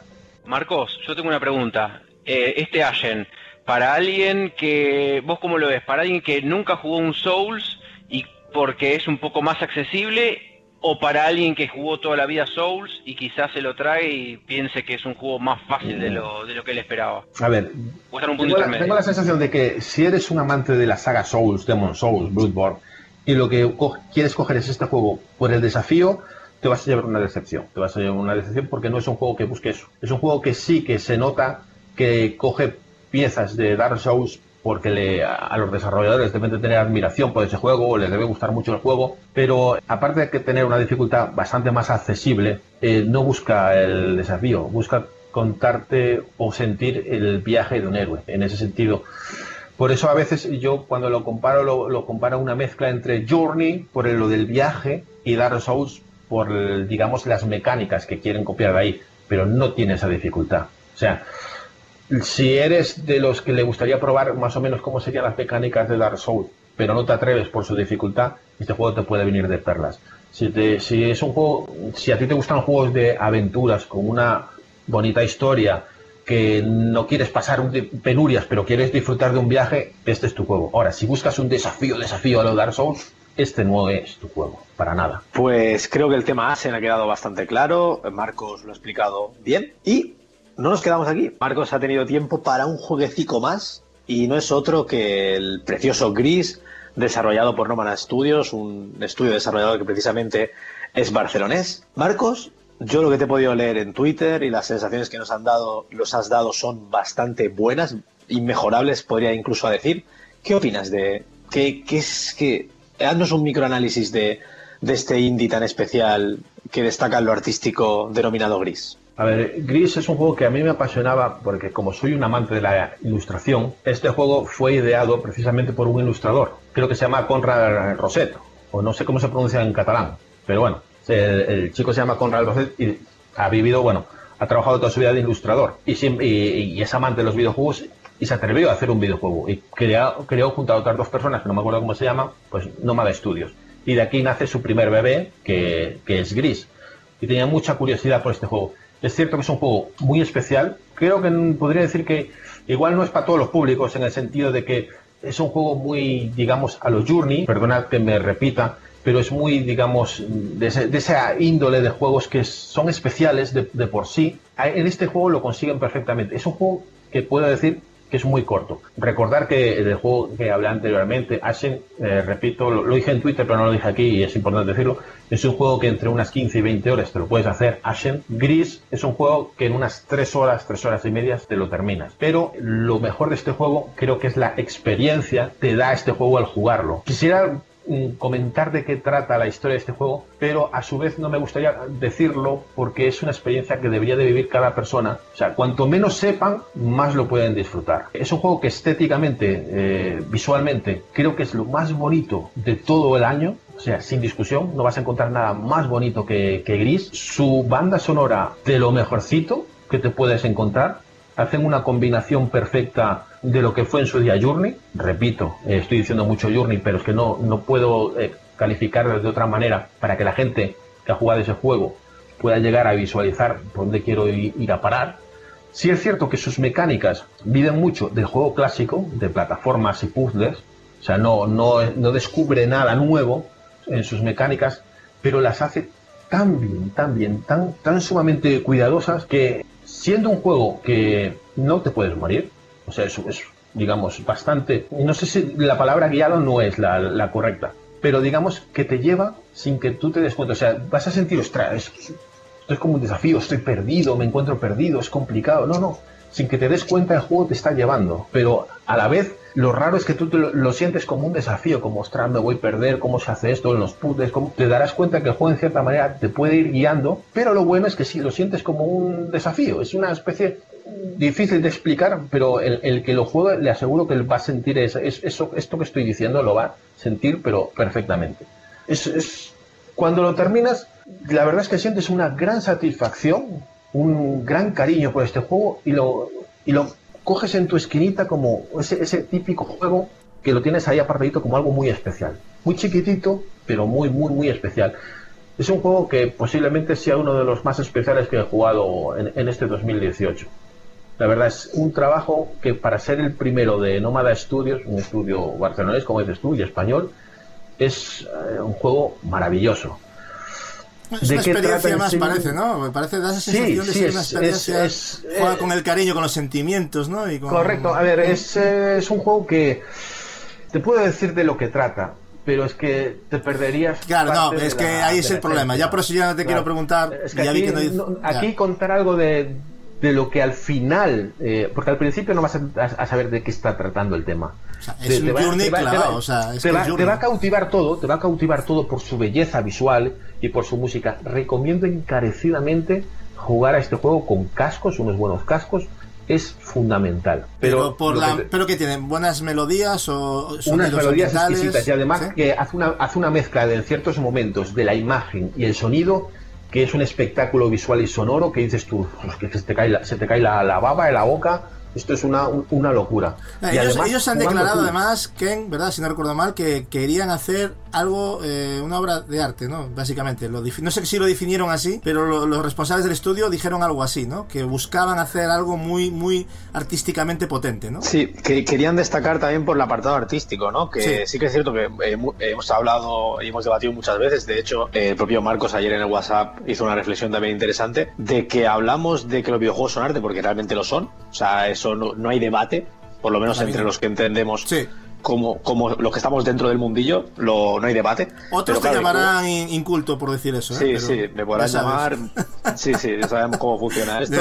Pero, pero claro, luego hay videojuegos que hacen del arte el núcleo donde gira el videojuego, ¿no? Y este gris creo que, por lo que hemos podido ver visualmente, yo desde fuera, mi intención es jugarlo, pero prefiero tomármelo con calma, ya le daré su momento y su oportunidad, pero eso este, es un poco... este es un juego, este es un juego porque es lo más cercano que te puedas comer a lo que la academia llama arte. Primero, estéticamente está trabajado de una manera como si fuera un cuadro de acuarelas, fíjate lo que te voy a decir. Y es algo que leí y que me quedó grabado y después de jugarlo lo certifico. Da igual el momento que escojas del juego, de principio a fin, el que, el que tú quieras. En ese mismo momento dices tú, paro aquí, esa, esa imagen la coges y te vale como un cuadro para casa. Cualquiera, en cualquier momento del juego, cada, cada frame es un cuadro para exponer en tu casa.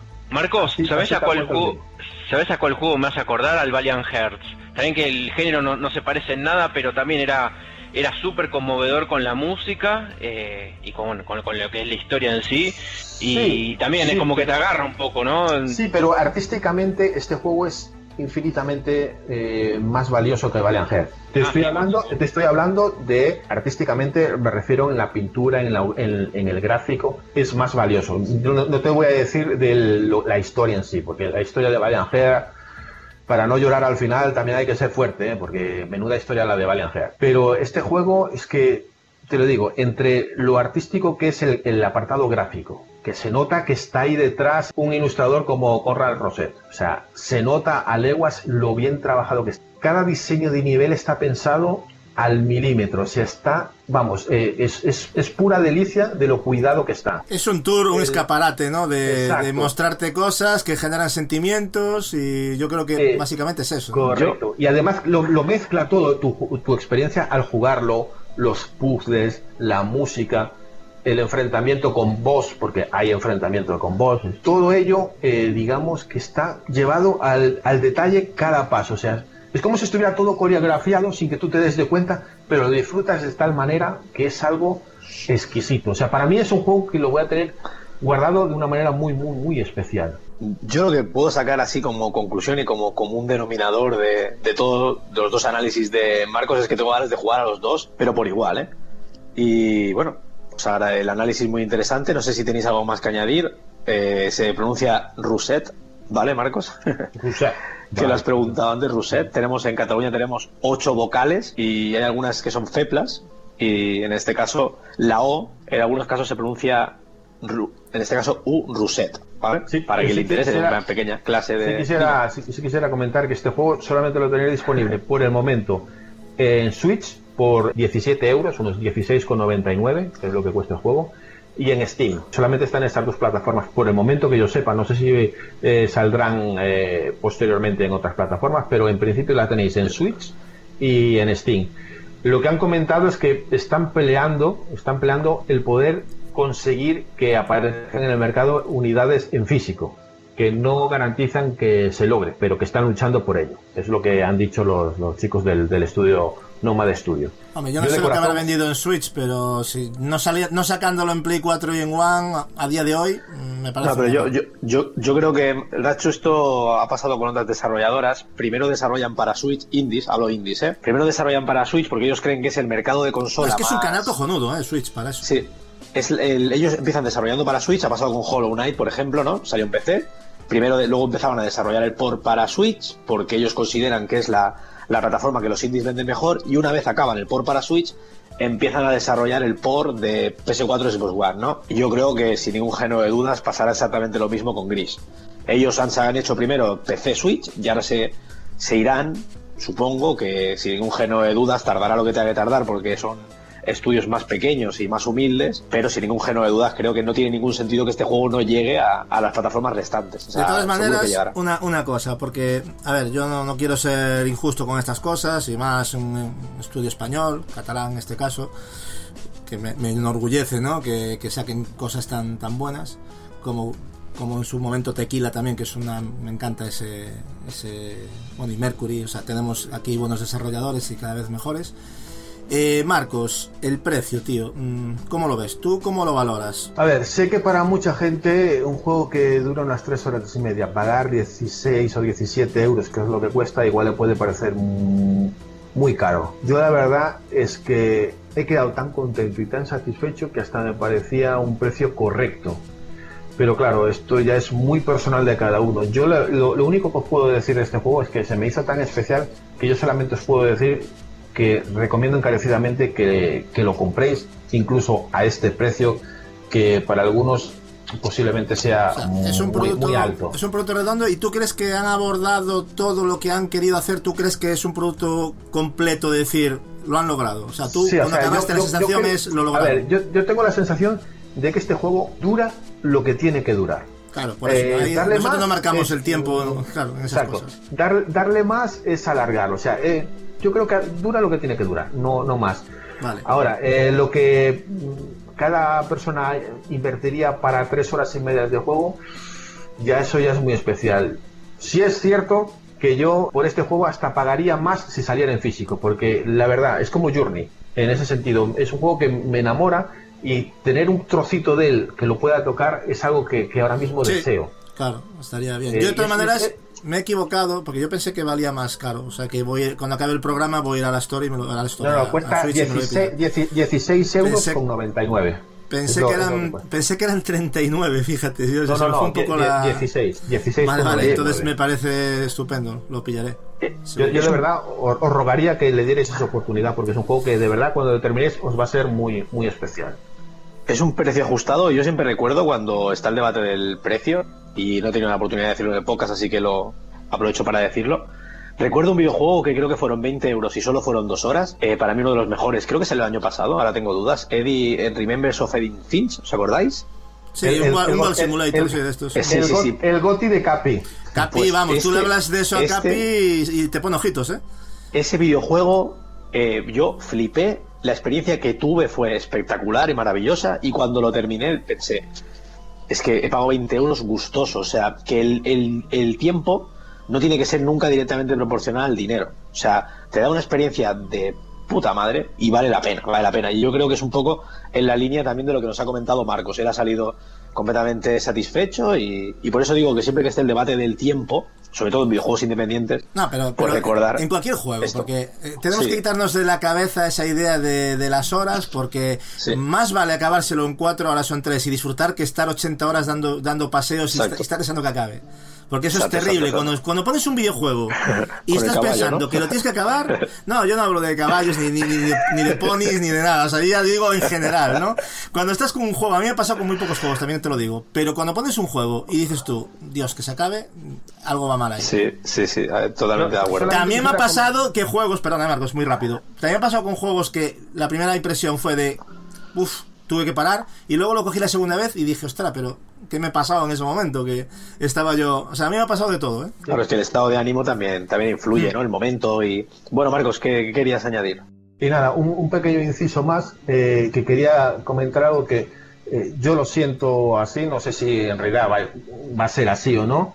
Y es que siento que con este auge de los juegos indie, que están siendo aceptados cada vez por más gente y cada vez más gente consume indies y gustan mucho, por cierto, eh, tienen una calidad bastante alta, estoy notando que los estudios españoles están volviendo también eh, a resurgir con esto de, de los indies. Vivimos una época, eh, antes en la época de los 8 bits, de los retroordenadores, que se acordará Gatsu, donde los estudios españoles eran, Sí. vamos, de los mejores de Europa. Dynamic, Como- Toposoft, eh, Herbe, o sea, a mí un montón de compañías. eh, sí, que una pasada, sí. La verdad es que estoy muy de acuerdo contigo en esa apreciación, ¿eh? Eh, eh, pues entonces siento yo que con esto de los indies estamos volviendo a retomar ese, ese espíritu del estudio de videojuego español que siempre fue un poco pionero, o sea, trayendo auténticos juegos de altísima calidad.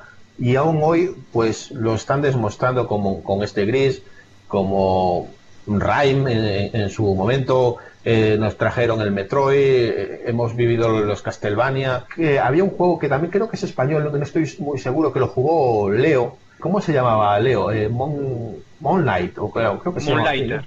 Moonlighter Moonlighter. también, que también Sí, es español. Sí, sí, sí. O sea, la calidad de los estudios españoles es inconfundible, pero esto de los indies igual aporta que crezcan todavía más. Creo que el año que viene tenemos otro otro juego que es muy muy querido por la gente, o sea, lo, lo- tienes no me acuerdo cómo se llama, Blasphemous creo que se llama. Es un juego de, de dificultad de bastante elevada, de pixelar, pero que todo el mundo está loco por ese juego porque es especie, una especie, dicen, otra vez la famosa palabra. Castlevania. Sí, un- una, una mezcla entre Castlevania, un, un Metroidvania, pero con una dificultad a, a lo Dark Souls. Y es un juego que está haciendo un pequeño estudio de Sevilla. O sea, es- estamos ahí, estamos ahí, estamos regresando. Igual esto de, de la escena indie está volviendo a poner a los estudios españoles otra vez ahí, arriba, donde creo que nunca debieron de dejar de, de estar. Y eso es algo que me, que me alegra. Bueno, pues que el mensaje queda claro. Eh, esperamos seguir disfrutando de videojuegos del nivel de Gris, de Metroid, el reciente remake y, por supuesto, también de Rhyme. Ahora sí, es el momento, el momento de enero, el momento de sumergirnos con los hijos de Esparda. Bueno, porque no sabemos saldrán los dos, pero probablemente sí. Y es el momento de Edward, Edward, despierta, despierta, ¿dónde estás? Edward, ¿dónde estás? Soñando ahí con los angelitos, eh, bueno, más bien con los demonios. Es que Marcos tiene una voz aterciopelada y yo te entiendo, pero ahora es tu momento, tío. Eh, para que os hagáis una idea, hemos podido disfrutar de manera exclusiva una de las cositas que se pudo ver en los de Game Awards. Salió Phil Spencer y nos dijo, bueno, a partir de ahora tenéis una demo exclusiva para las consolas de Xbox One, para la familia de consolas, Devil May Cry 5. Y bueno, se puede disfrutar de unos momentitos con eh, uno de los protagonistas, Nero, Edward. ¿Qué impresiones te dio la demo? ¿Qué conclusiones sacas tú que eres infinitamente fan de la saga? Bueno, pues que, que, como bien dices, el 7 de diciembre con el tema de los Game Awards, pues se aprovechó para anunciar de manera exclusiva para los usuarios de Xbox One, pues esta demo de Devil May Cry 5. Pero bueno, también decir que no hay que preocuparse porque ya se confirmó de que más adelante habrá una, una demo que sí será multiplataforma, que también saldrá para consolas, pero que se cree que no será la misma que, que voy a comentar yo ahora. Y que tampoco se, eh, se confirma si saldrá o no en PC. Pero bueno, eh, vamos al lío.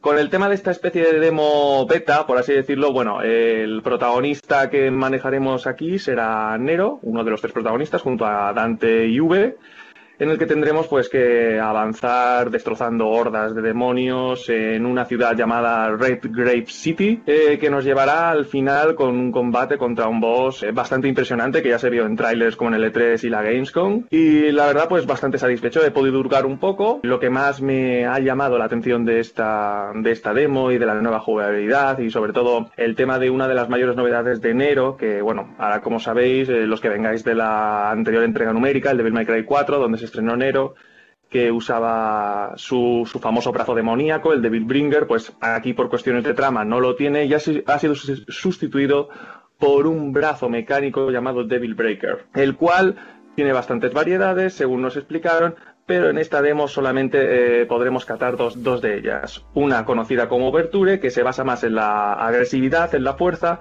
y la otra como Gerbera, que digamos mmm, nos permitirá evadir o ser más ágiles.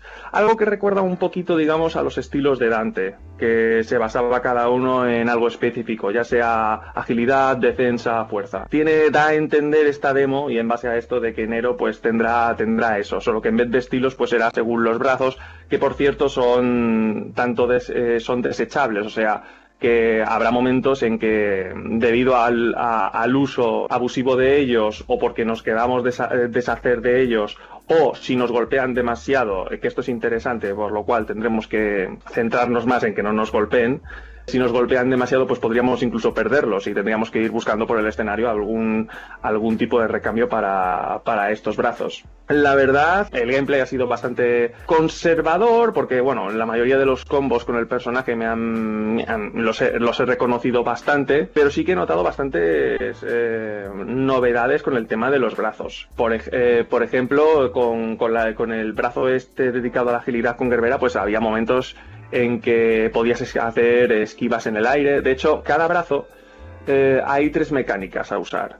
Digamos que los brazos se manejan con, bueno, en el caso del mando de la Xbox, el botón B, eh, si, si, simplemente mantenemos, eh, pulsamos una vez, hace, hace un, un, ataque particular, un ataque básico. Si consecutivamente, o sea, si usamos simultáneamente más bien el joystick en dirección al enemigo al que queremos hacerle el ataque y pulsamos el botón B, hará un ataque diferente. Y sí, eh, mantenemos eh, en, en estilo cargar el ataque, o sea, mantenemos el, el botón B durante un tiempo hasta que digamos el brazo pues haga una especie de destello indicando de que el ataque ya está cargado, pues haremos una especie de ataque súper devastador, pero a cambio de sacrificar uno de los brazos, lo cual le da bastante variedad al personaje de Nero en comparación con la anterior entrega.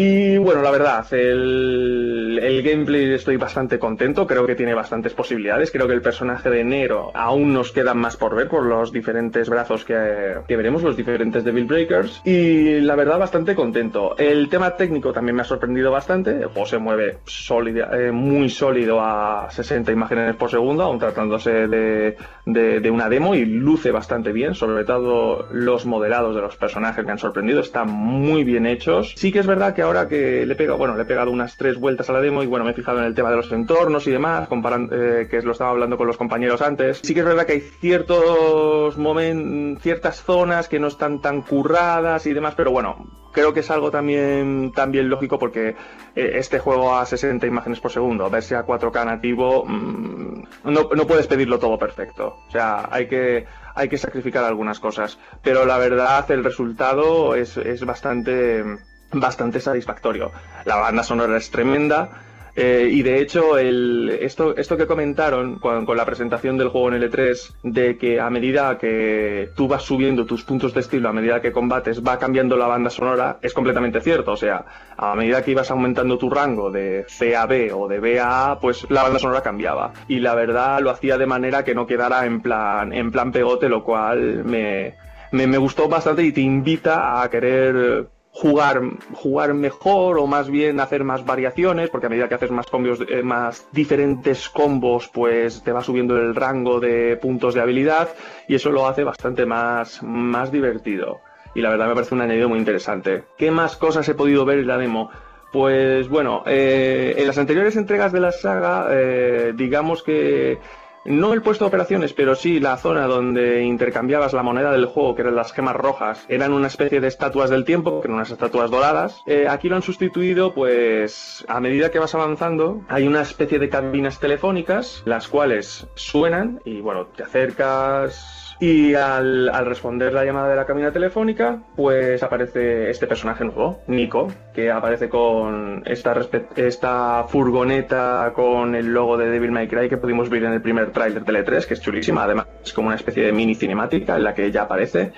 Aunque bueno, la putada es que una vez intentas interactuar con ella, pues la, propia, demo te dice que, en el juego completo podrás intercambiar gemas y tal, pero que en la demo no está disponible. Así que una lástima porque no podremos ver si cómo, cómo, cómo- cómo estaría, cómo estaría Nico. Pero bueno, eh, la verdad es bastante interesante ese, ese cambio. No sé si con Dante y con V será, será igual, pero bueno, ya eso ya lo veremos en el juego final. Y bueno, pues por lo demás eso sería casi todo. O sea, por el resto me ha parecido bastante conservador. Me ha recordado mucho a Devil May Cry 4, lo cual yo creo que los más fans de la saga pues estaremos contentos. Y bueno, también añadir como, como detalle que creo que también ha bebido bastante, aunque haya gente que a lo mejor no esté de acuerdo, pero para mí ha bebido bastante de algunas cosas del, del reboot de Ninja Theory, el famoso y criticado DMC, que yo personalmente a mí me encantó. Pero la verdad, bastante contento con el resultado y bueno, con unas ganas impresionantes de jugar el juego completo ya. Y dejo de enrollarme más porque creo que me estoy quedando solo. A ver si alguien tiene preguntas o algo. No, lo de la van, la camioneta. Eh, yo también jugué la demo y vi lo mismo que vos, vi bloqueo ese, que es para intercambiar las gemas, me decís. Exactamente, o sea, para intercambiar las gemas, ya sea por habilidades o por objetos.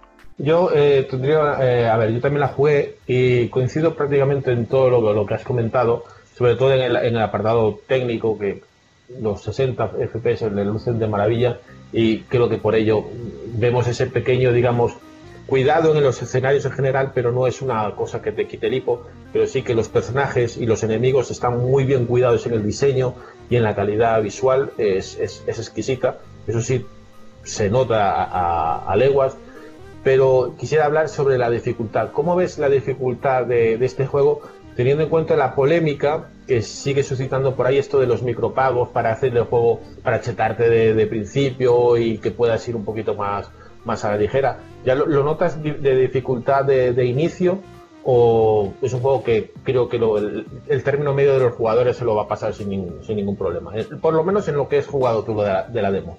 A ver, eh, bueno, para empezar a decir, Marcos, que la demo no te deja elegir dificultad, o sea, me deduzco que vendrá con dificultad normal, que suele ser la estándar, y a ver, está en la media de todas las entregas de la saga, o sea, no es complicado, es fácil hacerse a los controles, y a ver, el tema de los micropagos es, a ver, eh, el tema de los micropagos ya pasó algo parecido con este, con la Special Edition del 4, que sacaron una especie de micropagos de, en base a, a comprar gemas y demás, pues simplemente para de inicio tener al personaje más chetado. Pero Pues con Resident creo que no es, lo mismo, ¿eh? Mm, Sinceramente no lo veo necesario. Eh, Por lo menos en el caso de Devil May Cry no lo veo necesario para nada. O Sí, sea, a, eso que- voy a llegar. O sea, si, si le ves una dificultad media normal desde siempre, digamos que chetarte el personaje es una pérdida de tiempo. Otra cosa es que te pusieran el juego para hardcore gamer de verdad y te hicieran, yo que sé, comprar gemas para, para pasarte ciertas cosas. O sea, que tú lo ves como lo, que se ha jugado en esta demo, mm, digamos que media normal del- de los típicos de Devil May Cry, ni más ni menos, ¿no? Pues Marcos, eh, lo que me comentabas del tema de la dificultad, eh, no, mm, que no se preocupe nadie, o sea, tanto los fans como yo, como aquellos que se inician en la saga, eh, la dificultad es, eh, o sea, es perfectamente adaptable. O sea, mm, ya te digo, ninguna entrega de la saga, y no creo que esta sea una excepción, eh, por lo menos en su dificultad normal, eh, suele exigirte demasiado y mucho menos aún como que para que tengas que desembolsar dinero para atajos de micropagos y demás, lo cual lo, lo considero prácticamente innecesario. No sé si tienes Vale. alguna pregunta más. ¿Alguien tiene alguna pregunta más? Yo ya está, ya que servir. Yo es que básicamente mm, no es por nada, pero yo creo que Edward, yo he jugado la demo, me ha gustado, opino exactamente igual que Edward en todo lo que ha dicho, tampoco es que lo ha, lo ha detallado muy bien, tampoco sería redundar un poquito. Lo que sí, yo, yo lo he notado muy DMC, mm, no sé por qué, lo tengo reciente porque lo he estado jugando otra vez ahora en One y lo he notado muy de DMC. He hecho quizás en falta un pelín de velocidad, no sé si este Devil May Cry 5 traerá un modo 2X como traía, por ejemplo, DMC para darle un pelín de velocidad, pero que está bien, ¿eh? es simplemente una cositas ¿no? que se pueden comentar, pero me ha parecido un juego con un acabado bastante digno. Lo que comentó, se estaba buscando 60 frames y se tiró un poquito de los escenarios, pero lo, lo que son las animaciones y cómo se ven los personajes. Bueno, el juego en general es muy compacto y pinta genial. Yo, yo estoy deseando ya hincarle el diente. No voy a darle a más demos, no soy de ya bastante con jugar esta, pero es un juego que ya tenía pensado comprar. Aparte en Amazon me quedó por, creo que lo tengo a 44 euros o 42 euros, una, una cosa de locos. Estaba súper rebajado y vamos, eso es un regalo. Vale, pues ya hemos terminado también con lo que sería el repaso a la oportunidad que hemos tenido de disfrutar impresiones que hemos conseguido todos de esta demo. Así que ahora eh, tendremos una breve pausa, también musical obviamente, y continuaremos con los temas finales del reload de hoy.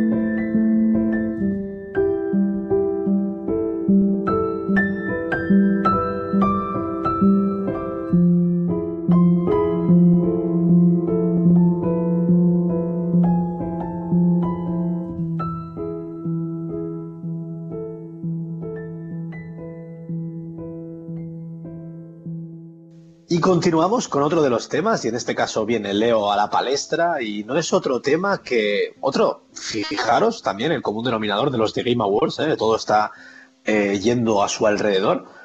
Una de las cosas que más nos sorprendió es ver muchos videojuegos con el logo de Epic Games, sobre todo de corte independiente, por supuesto, solo faltaría, una tienda que se denomina Epic Games Store, ahí nos han matado mucho con el nombre, que está cogiendo mucha relevancia ya no solo por estas exclusivas, sobre todo temporales que está consiguiendo, sino también por los buenos argumentos que le están dando a los desarrolladores en porcentajes económicos y en el préstamo del Unreal Engine. Mar- eh, Leo, eh, ¿qué nos puedes comentar respecto a, a esta tienda y a todo lo que está acompañado de, de la misma? Bueno, creo que la verdad todos sentimos más o menos lo mismo cuando vimos los Game Awards, que fue el asombro por ver el bombo que se le estaba dando a la tienda esta, ¿no? Y mm, en un momento yo metí ahí un bocadito que fue, bueno, un, comentario que tenía que ver con el tema de Steam, porque Steam, todos cuando tuvimos PC o tenemos PC y jugamos con Steam fue justamente por muchos motivos, pero uno de los motivos por los que mucha gente se metió en Steam fue por el Half-Life 2, que fue prácticamente un caballo de Troya para que todo el mundo se pueda meter en el Steam y después, bueno, muchas desarrolladoras se, se le sumaron. Y en el caso de Epic Games, eh, sería casi lo mismo, nada más que, bueno, tiene un montón de competidoras más, tiene Origin, tiene Uplay, que, bueno, en, en sí mismo sería como un problema, ¿no? Porque para un usuario de PC tiene que tener 500.000 passwords, 500.000 programitas instalados en la máquina, pero me parece que también es una ventaja para el desarrollador, quizás más que para el usuario, porque como bien habías dicho, eh, Steam se lleva prácticamente el 30% de las ganancias de cualquier juego que esté en el store, y bueno, y lo que viene a hacer Epic, a diferencia de Steam, es que ellos se quedan simplemente con el 12% y les dejan el 88% a los desarrolladores e incluso pueden utilizar el engine que quieran, que eso es bastante particular.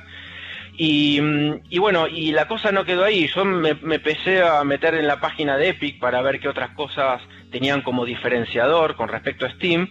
Y va un poco en la bola lo que tiene que ver con la onda esta nueva de Xbox, de abrirse caminos a diferentes plataformas. Y ellos proponen también el crossplay y el cross-platform a través de PC, Mac, iOS, Android. Bueno, incluso en el caso de Fortnite con Xbox, eh, Xbox One, PlayStation 4 e incluso Switch. Pero ellos como que también quieren dar en los kits de desarrollo de un Real Engine la capacidad para que los desarrolladores también puedan publicar juegos mm, eh, con cross-platform en las demás plataformas. Con incluso el tema del chat de voz, compatible con Discord, Twitch y TeamSpeak, que bueno, esa plataforma no la conozco, que es de, chat.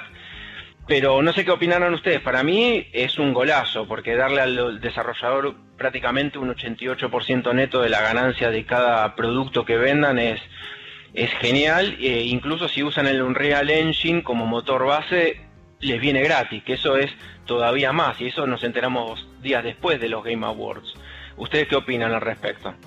Para mí, el tema de la suma esta, precisamente, ¿no? Porque la competencia directa está claro que es Steam, que creo que a día de hoy al desarrollador independiente o al que vende poco, ¿no? Porque ahora tienen un- una zona de porcentajes escalonados en función de las ventas.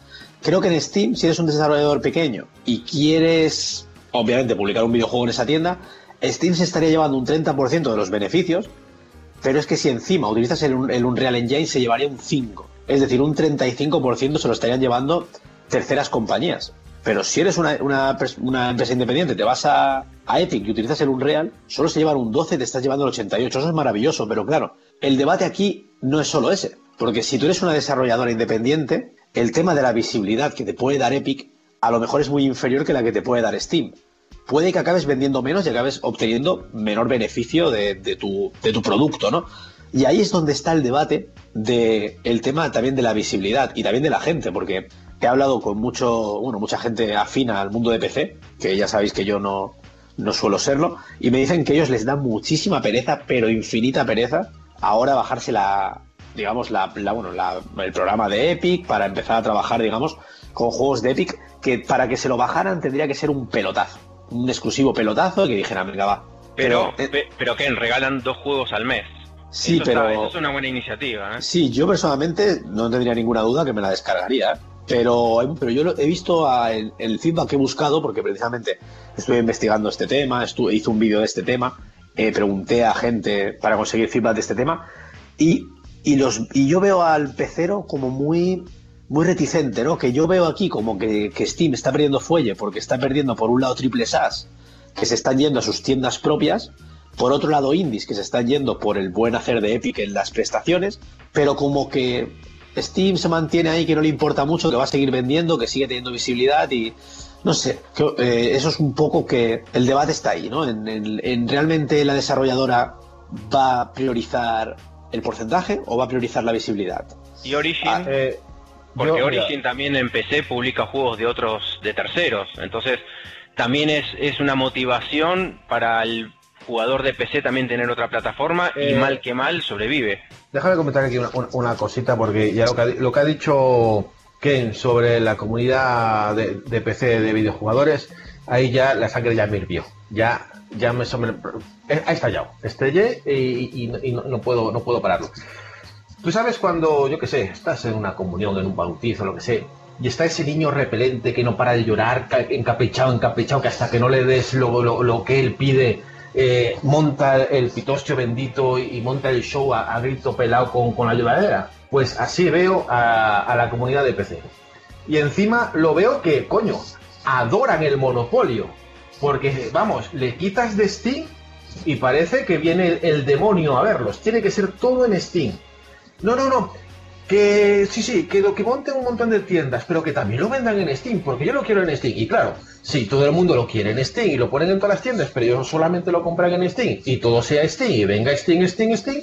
Steam seguirá haciendo lo que le salga del nabo de aquí a Lima, porque los niños de los mismísimos tiene que ser Steam. Y si no es Steam, me enfado. Y si no es Steam, no lo compro. Y como no lo compro, me lo pirateo para que aprendan, porque no me lo ponen en mi Steam. Y si no, lloro y se lo digo a mi mamá. No me jodas, tío, que pa- parecemos idiotas. O sea, que le dan pereza abrir un icono que está al lado de Steam. O sea, tú te bajas Epic Games, le das al icono, lo abres y ahí tienes tu librería de juegos, tu chat, tus juegos gratuitos de cada mes. Joder, qué trabajo, tío.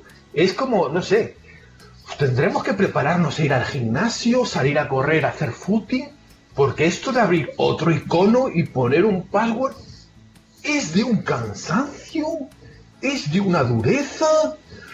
¡Oh, qué cansado es abrir otro! ¡Oh! Espera, espera, uf, abrir Origin, que me ofrece por 99 euros al mes todos los, un montón de juegos y, las, y de salida sus juegos. ¡Buah! Pero es que tengo que abrir otro icono.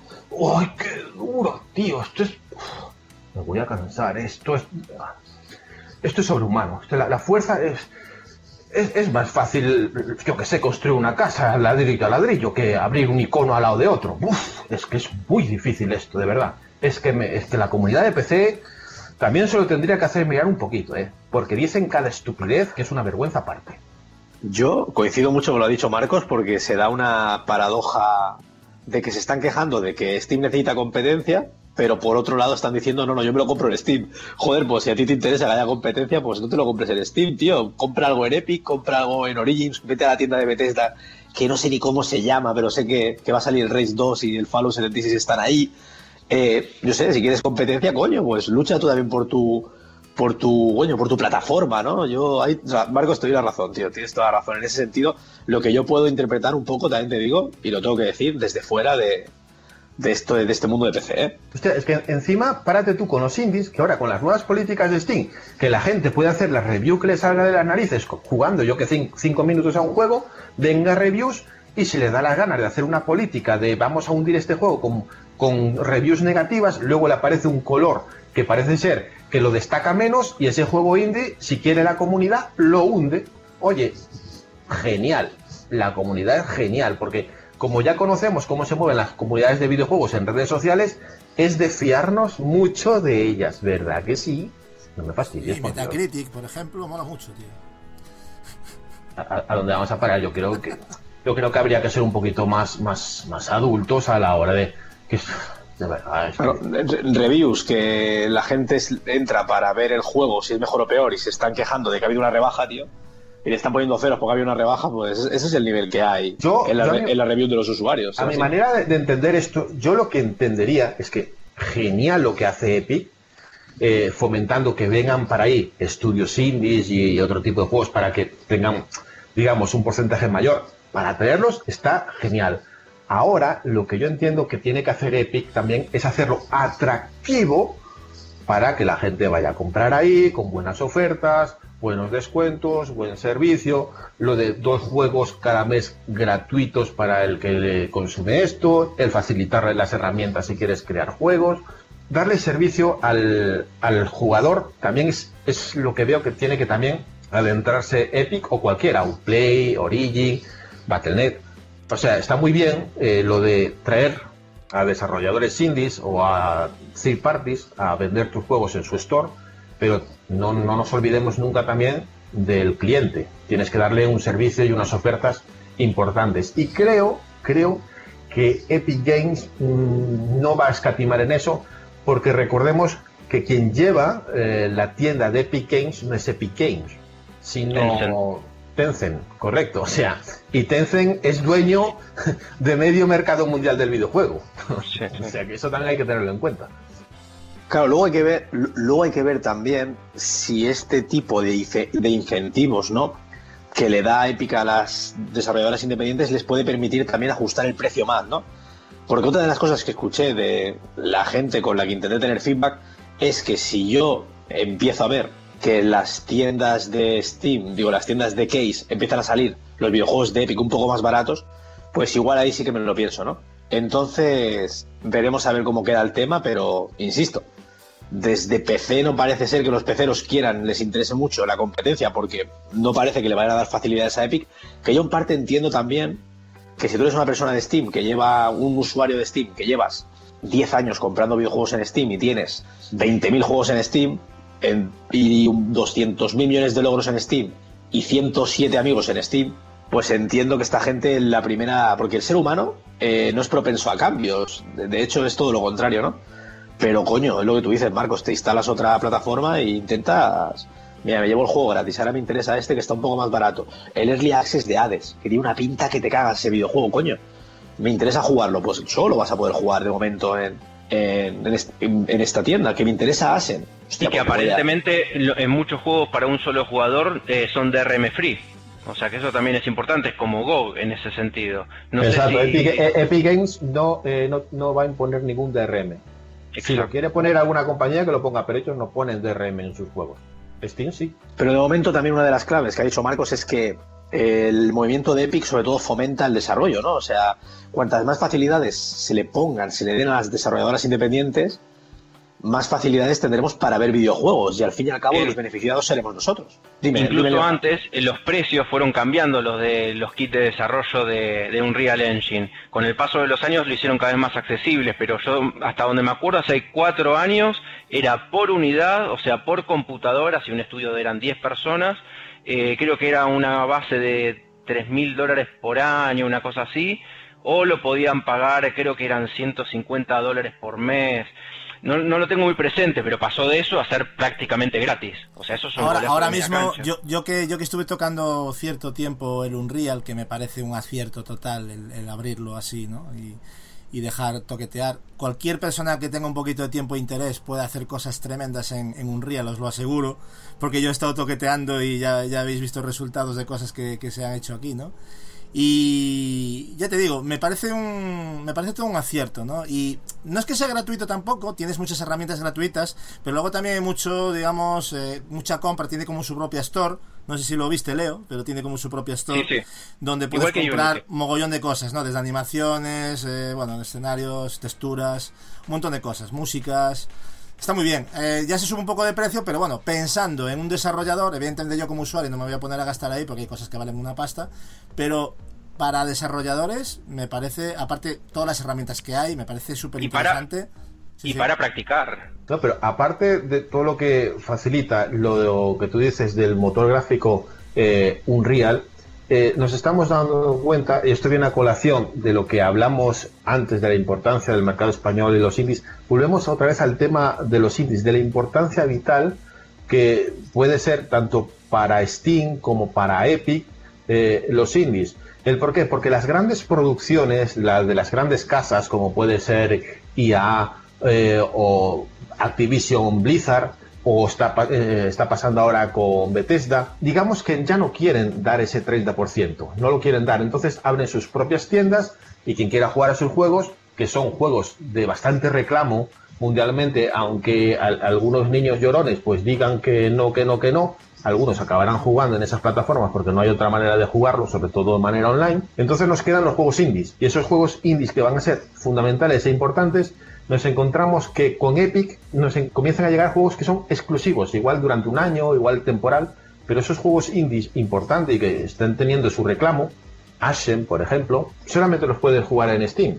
Y eso ya es otro punto a favor. Aparte de, de las ganancias que, que van a tener a- a mayores esos, esos estudios, ese reclamo puede ser, digamos, bastante importante a mi parecer. El juego indie va a ser fundamental de aquí al futuro, tanto para Steam como para Epic. No hay que olvidar la noticia de, que, está saliendo últimamente de que juegos indies e- y algunos no tan indies que estaban anunciados que salían en Steam han, eh, paralizado su salida en Steam para irse directamente a Epic Games. O sea que ya se están moviendo los cimientos, sobre todo en esa competencia de, de doble SAS y juegos indies. Creo que es ahí donde va a estar la batalla de quién se lleva los juegos. Bueno, fa- falta que cada una a ver cómo se mueve eh, con su Epic, con su oferta hacia los usuarios para traerlo y Steam cómo se va a mover para, no sé si bajar su porcentaje o no, porque claro, a día de hoy sigue teniendo el dominio del mercado. Vamos a ver, sinceramente, no creo que se recorte de la noche a la mañana en los próximos meses. Será algo, a mi manera de ver, bastante más paulatino. Yo Pero escuché un rumor de que Steam iba a bajar un 5%. No es mucho, pero que iban a bajarlo a un 25% en total. Y más que va a bajar, si es que no viene bien que esté tan monopolizado, entre comillas, ¿no? El, el tema. Yo creo que Steam Pues, está en una eh, posición muy cómoda y tiene que bajarse un poco de la parra. Yo- esto viene bien para usuarios y para, para los desarrolladores. sí. Eh, una noticia de hoy es que Discord, que también tiene su tienda, ha, ha lanzado hoy la noticia para atraer a los indies diciéndole que ellos van a, a- a darles el 90%, que solamente se van a quedar con el 10%. Entonces, de buenas a primeras, los indies se han encontrado una competencia de ofertas para darle más ganancias a, a todos ellos, que esto es una gloria bendita para ellos. O sea, esto, esto es maravilloso, pero vamos, lo que yo digo, la competencia siempre es buena para el cliente y para Pero las desarrolladoras. Eso, eso es también romper un poco el mercado, ¿eh? un poco la baraja, ¿no? Porque, a ver, me parece ya demasiado, ni tanto ni tampoco, ¿no? Yo creo que es un poco hacer el reclamo para venir todos conmigo y luego cuando los demás se vayan al tacho, luego ya hablamos de cómo renegociamos esto, o sea, no sé. Ahí es peligroso eso, es delicado, como mínimo delicado. Sí, correcto. Por eso digo que es mejor tener una, una balanza donde haya competencia que un dominador claro que se lo lleve todo. Pero bueno, ahí, aquí a partir de ahora tenemos ahí las ofertas. Tenemos Epic, tenemos Bethesda, tenemos Uplay, tenemos Battle.net, Steam, Origin, GOG también que está ahí. Tenemos ofertas, tenemos las opciones de mirar en distintas tiendas en algunos juegos. eh, tenemos, vamos, eh, donde buscar a, a patadas. Ahora que cada uno escoja donde quiera. Luego, si la elección de todos es que todo sea un monopolio, luego que no vengan las quejas. Eso es lo, eso es lo que voy a ver. Vale, pues ¿alguien tiene más que añadir en este tema o, o lo damos por cerrado? Vale. No, no, yo, Doy. yo ya, yo ya estoy con todo, con ¿Sí? todo lo que me salté, ya me he quedado relajado. Vale, sí, Hombre, yo te he visto, hablar, Marcos. Pero claro, yo creo que sería. O sea, yo creo que lo que Sí, sí, de vamos- podcast. sí, vamos a- ajustar vamos a ir- Pero va, muy interesante. Vale, perfecto. Pues dejamos el tema de Epic y la verdad, interesante tema, muy interesante el tema de, de esta tienda, de esta nueva tienda, de, esta, de estas nuevas posibilidades que nos ofrecen a, a los usuarios. Ya nos vamos a centrar en un videojuego que ha podido jugar nuestro compañero Gatsu, que se denomina Forgotten Anne. Y Correcto. la verdad, yo lo he estado mirando, eh, Gatsu se lo ha pasado y ahora nos va a hacer un, un breve análisis. Y estéticamente se ve maravilloso, pero Gatsu, ¿qué es exactamente este videojuego? Si puedes ser más específico un poco Bueno. en, en la materia. Yo, eh, bueno, creo que estamos ante un gran desconocido para muchos, incluido yo que, que me enteré de él hace escasos días, también no te voy a, a mentir, ¿no? Eh, es un videojuego, este Forgotten Anne es un videojuego indie desarrollado por Throughlight Games, que bueno, es un estudio independiente de apenas 15 personas, fundado en 2014, muy recientemente, aunque nos llega distribuido por Square Enix y eso siempre da un poco de, potencia al asunto, ¿no? Hay que decir que, este juego fue lanzado el pasado 15 de mayo de 2018 para Play 4, eh, PS4, bueno, Xbox One, Switch y también en PC y Mac, eh, al precio de 19,99 euros. Eh, quizás eh, un, grave error que cometieron de inicio fue no sacar el juego en castellano, ya que vino totalmente en inglés.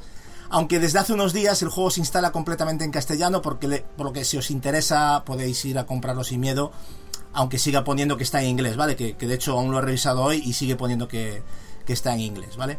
Eh, y bueno, centrándonos en lo que nos interesa, ¿qué es Forgotten Anne? ¿no? Pues es una aventura narrativa eh, enlatada en un plataformas al más puro estilo Another World, Flashback, ¿no? Yo lo situaría ahí. Jugablemente seguro que más de alguno estará de acuerdo conmigo en estos dos títulos que he puesto si lo, habéis jugado, pero haceros más o menos esa idea, ¿no? Es un juego en el que aparte de, resolver puzzles y, y- plataformeo, pues tendremos que investigar, eh, hablando e interrogando a los personajes que nos encontraremos durante nuestro periplo, ¿no?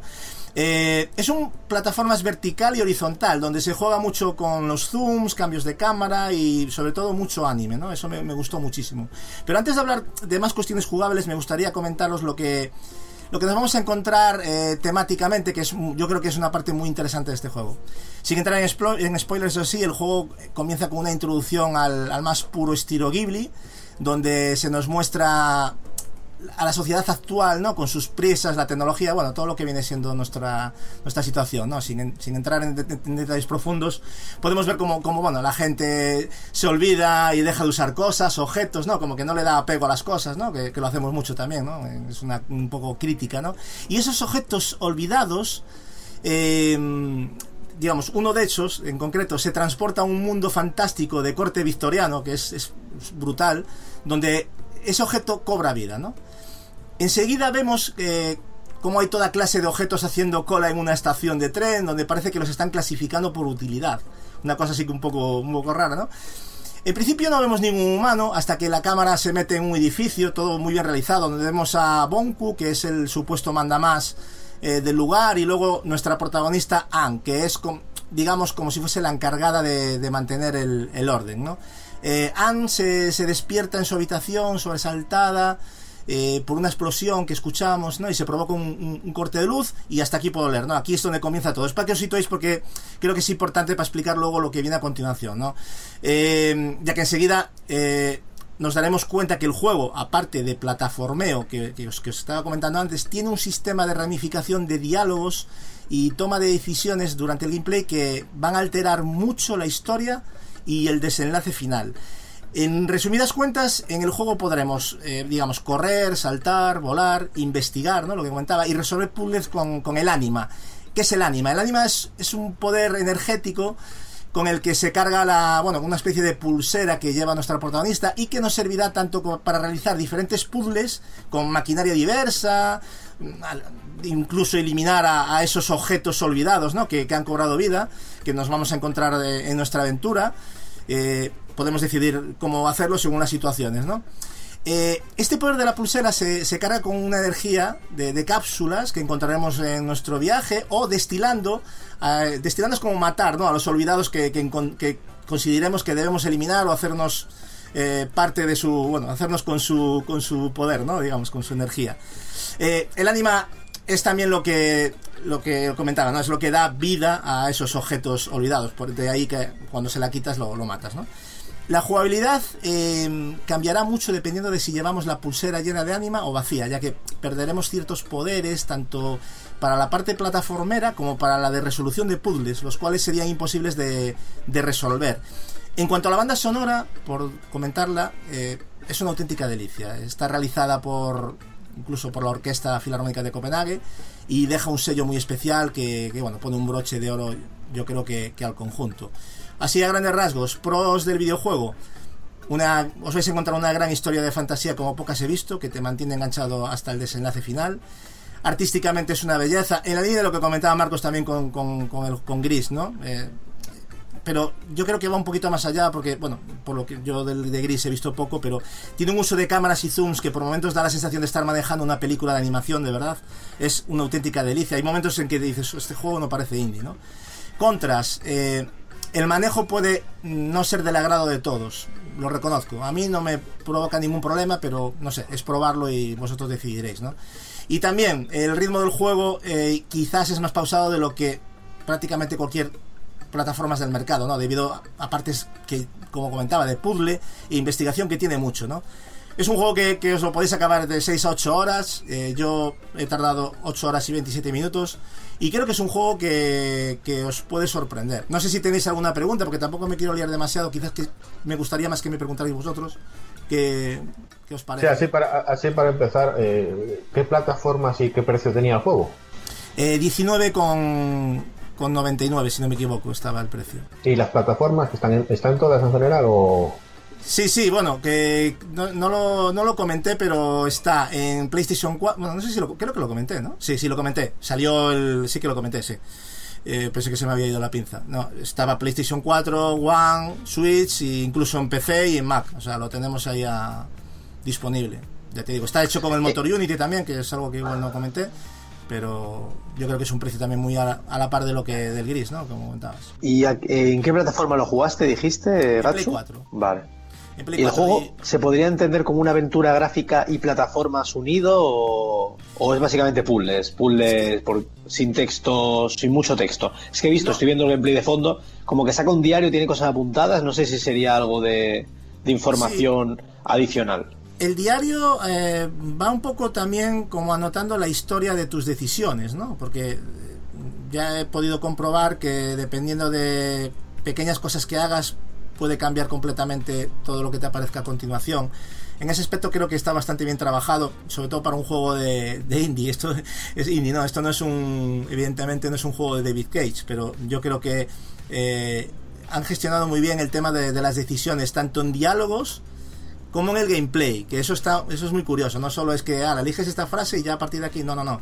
El gameplay también te da tu, tu parte en esa en esa toma de decisiones de es que no quiero spoilear, ¿no? Pero bueno, entenderme que es de la- las dos vertientes, ¿no?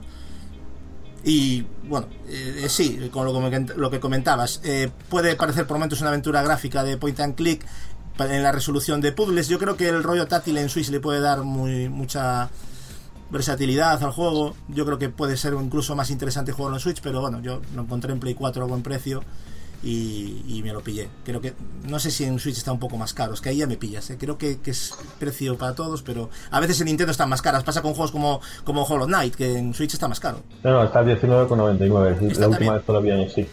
Pues, Eh, una, una, una pregunta más. Eh, digamos, cuando me comenzaste, eh, cuando me comentaste, perdón, que, que jugar este juego que me iba, me, me iba a gustar y precisamente posiblemente esta noche, bueno, esta noche ya por las horas que son estamos grabando, no creo, pero posiblemente mañana ya, ya lo empiece. Sí que me dijiste dos cosas que me vinieron ahora a la cabeza. Bueno, me dijiste, ten cuidado con las decisiones que tomes porque son de, de cuidado. Eso me llamó la atención. Y referente a eso, que viene también con lo de los puzzles, ¿qué dificultad eh, le, ves tú a los puzzles? ¿Es bastante compleja o son de un nivel medio bajo? Eh, a ver, los puzzles son, son bastante sencillos. Es un poco. Bueno, hay, yo realmente tuve uno o dos que, que te paras un poco a pensar, pero, pero no. Es más que nada el, el recorrido. Es un viaje también. Es que si te fijas, todos al final acaban siendo una experiencia, ¿no?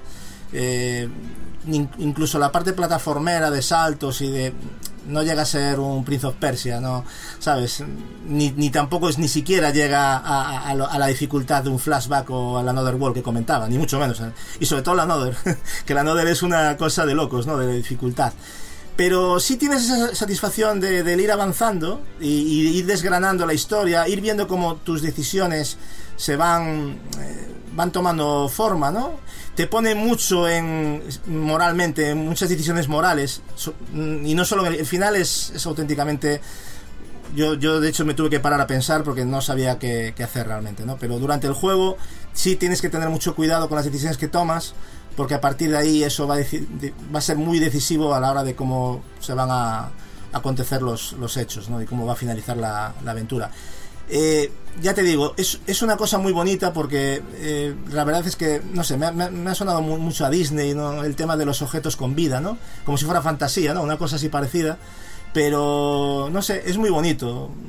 es un juego muy, muy entrañable, la verdad, y que, y que tiene un mensaje muy claro a la sociedad, que no lo voy a decir, pero que bueno, ya un poco di una pista con lo del tema de que el poco apego que le hacemos a las cosas, ¿no? Y darnos cuenta de que al final las cosas que no tenemos luego también las, las vamos a echar más en falta, ¿no? Tiene muchos mensajes que yo creo que a ti, por el tipo de corte que tiene y por lo que me has comentado de otros juegos del, estilo, yo creo que te va te puede llegar a gustar. Mm, a lo mejor no es el mismo ritmo que Gris, pero porque no lo sé, pero es más pausado, pero es un juego que es encantador, vamos, me encanta.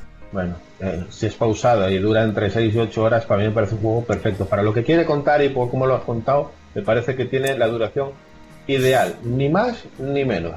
Me Ah, parece sí, perfecto. Sobre todo si a ti que te gusta el anime, eh, a mí lo que me encanta es esa transición. En serio, hay momentos, chavales, en que dices tú, joder, qué trabajazo, ¿no? Y saber que hay 15 personas detrás y ves lo que han hecho, ¿no? Cómo, cómo, cómo han hecho esa realización, esa dirección, o sea, eh, es, de, es de mérito, la verdad.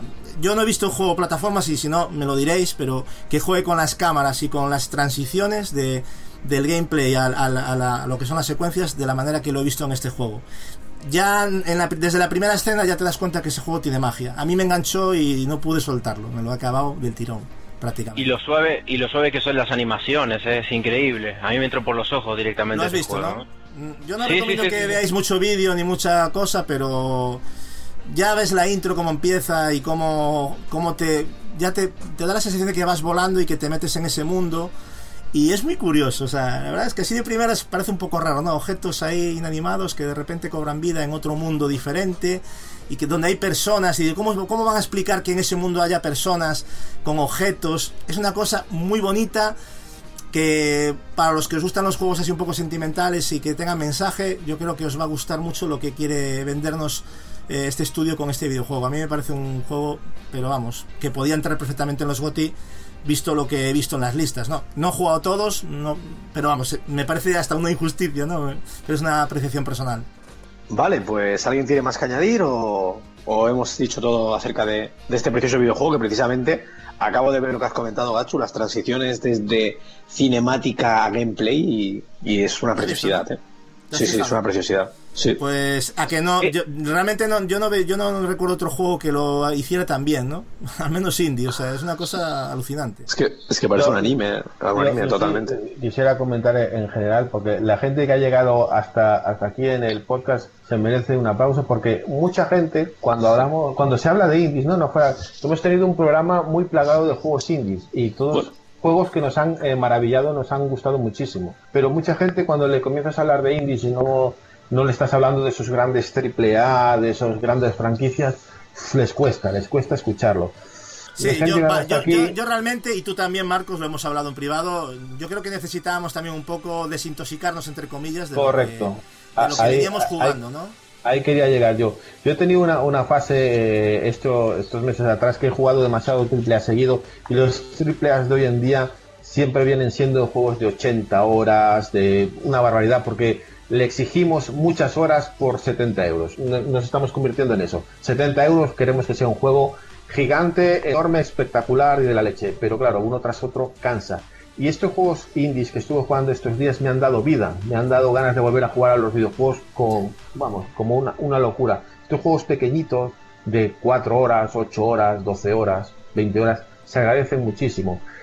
Estos Creo que han llegado... pero- Pero estamos Claro, pasando una eh. época todos bastante en el podcast en general, ¿verdad? Bastante Muy- de indie. Muy indie. Sí, eh, sí, sí.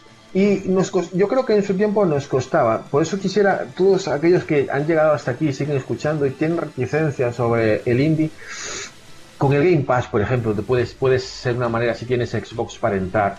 O si no, búscate algunas ofertas. Prueba los indies, de verdad que hay algunos indies que te pueden conquistar, te pueden gustar y lle- llevarte a ciertas experiencias, a ciertos gustos que te puede ayudar a apreciar más esos juegos y a desintoxicarte un poco. Sí, darle hay esa gente que a veces nos centramos en, en lo de siempre, ¿no? En el mata-mata o el... Venga, y, y yo, yo creo que estas experiencias, porque... No sé, a, veces incluso se utiliza el término experiencia como si fuera algo negativo, ¿no? Como que ah, eso no es un videojuego. Pues yo no estoy de acuerdo. Un videojuego es todo lo que en el que, en lo que yo pueda tomar decisiones y, y decidir y, y ya cada uno se divierte a su manera. Pero es tan videojuego eso como, como el Destiny o como el, el Good of War. O sea, Eh, y es eso, es que es eso, es cambiar un poco el chip y dejaros Y- atrapar, ¿no? Por la, por lo que, por la propuesta, ¿no? Y yo añadiría que encima eh, son el equilibrio perfecto. O sea, creo que como bien habéis comentado, el videojuego independiente es un equilibrio perfecto al AAA porque te da la variedad suficiente para recargarte las pilas para meterte en otro macroproyecto que estoy convencido de que no tardaremos mucho con Kingdom Hearts o el que sea de entrar. Y yo puedo, puedo agregar Sí. algo yo, Sí, por que supuesto, los indies tienen tal calidad y tal nivel de pulido que mucha gente que capaz que nunca jugó un indie presupone que porque se ve tosco o se ven con gráficos que parecen o imitan a juegos de hace 20 o 30 años La atrás, fachada, la son una fachada. porquería, claro, pero eh, se presu- presupone que el juego está es repetitivo o que tiene no tiene un desenlace como corresponde y nada que ver. En realidad hasta todo lo contrario. Incluso en los sandbox justamente una cosa que me pasa a mí que que hay tantas misiones por hacer que hay un montón que ni las hago porque me parecen de relleno y son súper repetitivas. En cambio el indie es como que te dan más ganas de exprimirlo porque también es un juego mucho más acotado. Es que duran yo me bastante menos siento, yo Leo, realmente me siento que me renuevo como jugador jugando a indies, en serio te lo digo, ¿eh? Yo, Sí, yo- esa es la sensación que tengo cada vez que juego un juego de corte indie. Me pasó mi primer gran pedrada en el corazón en ese aspecto bestial y que me hizo darme cuenta de esto fue con el grandísimo The Child of Light de, de Ubisoft. Que ese juego ya solo ver la intro y la música, solo la música de, de empieza, pulsa una tecla para empezar, dices tú, esto es una maravilla, estoy ante algo diferente y me atrapó.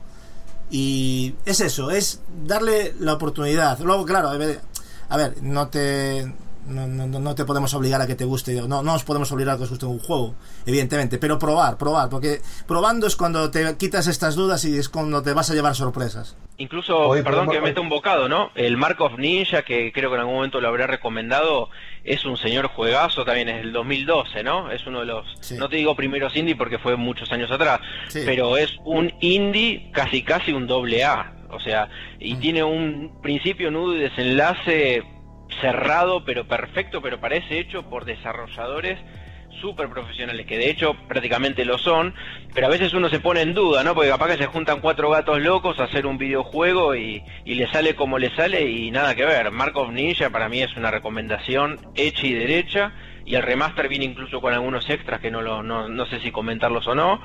Y bueno, y el Moonlighter que a mí me volvió loco ese juego. Eh, pero Hay muchos juegos que son especiales, por ejemplo el To The Moon, eh, que no sé si lo conocéis, es una cosa tan bonita, es una cosa tan bonita, lo tenéis en Steam eh, para PC, no es de consola, eh, pero los que tengáis PC, bueno, que yo sepa no salió en consola, ahora ya, a lo mejor ahora hay una edición, no lo sé, yo creo que no, pero es tan bonito y es tan, es que, en serio, estaría hablando horas de ese videojuego y es un juego que también quizás no tiene el acabado gráfico porque este estos juegos que estamos hablando como el Forgotten Land tienen ya visualmente los ves y, te vende ¿eh? porque a mí el Forgotten Land me entró por los ojos ¿eh? lo voy a reconocer y luego me puse a jugar y, me, atrapó pero bueno eh, en fin Bueno, podemos, podemos finalizar diciendo que el, el apartado indie sigue creciendo, sigue en auge, dan propuestas cada vez maravillosas, pero en este podcast hemos recomendado unos cuantos que además están a muy buen precio. Y el que tenga Xbox, recuerde que el Game Pass es una maravilla.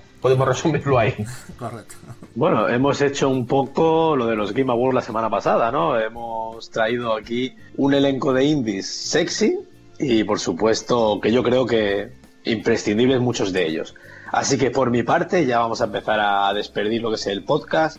Eh, sobre todo hoy, que me ha tocado por dirigir un poquito el cotarro, he querido dar protagonismo también a ese número de videojuegos que se ha jugado, que personalmente yo, a muchos de ellos, jugados por mis compañeros, les tengo muchas ganas, tengo que admitirlo, pero bueno, yo voy a pasos, yo ahora mismo estoy con Astrobot, otro videojuego que como bien ha comentado eh, Gatsu, tendrá su momento también de gloria en el podcast, así que yo por mi parte me despido, pero primero voy a dar paso a mis compañeros, eh, Gatsu, ha sido un placer compartir otro podcast más. Pues completamente de acuerdo. Ah, hemos pasado un buen rato, ha sido bastante intenso y bueno, eso demuestra que, que a ver, que nosotros en el evento del- del- de los awards que hubiese indies no quiere decir que no nos gusten los, los indies. A nosotros nos gustan los videojuegos, pero yo creo que hay un momento para todo y yo creo que ahí tocaba más de otra cosa. Pero es una opinión muy personal, ¿no? Pero luego ya, como podéis ver eh, aquí, de hecho, doy fe por mis compañeros, yo no solo por lo que he hablado yo, sino que todo el mundo está toqueteando indies y, y jugando a propuestas que yo la verdad eh, estoy muy contento de que también haya ese, movimiento por la, por la capa abajo de por la capa baja de la industria, ¿no? Como se le podría llamar. Sí.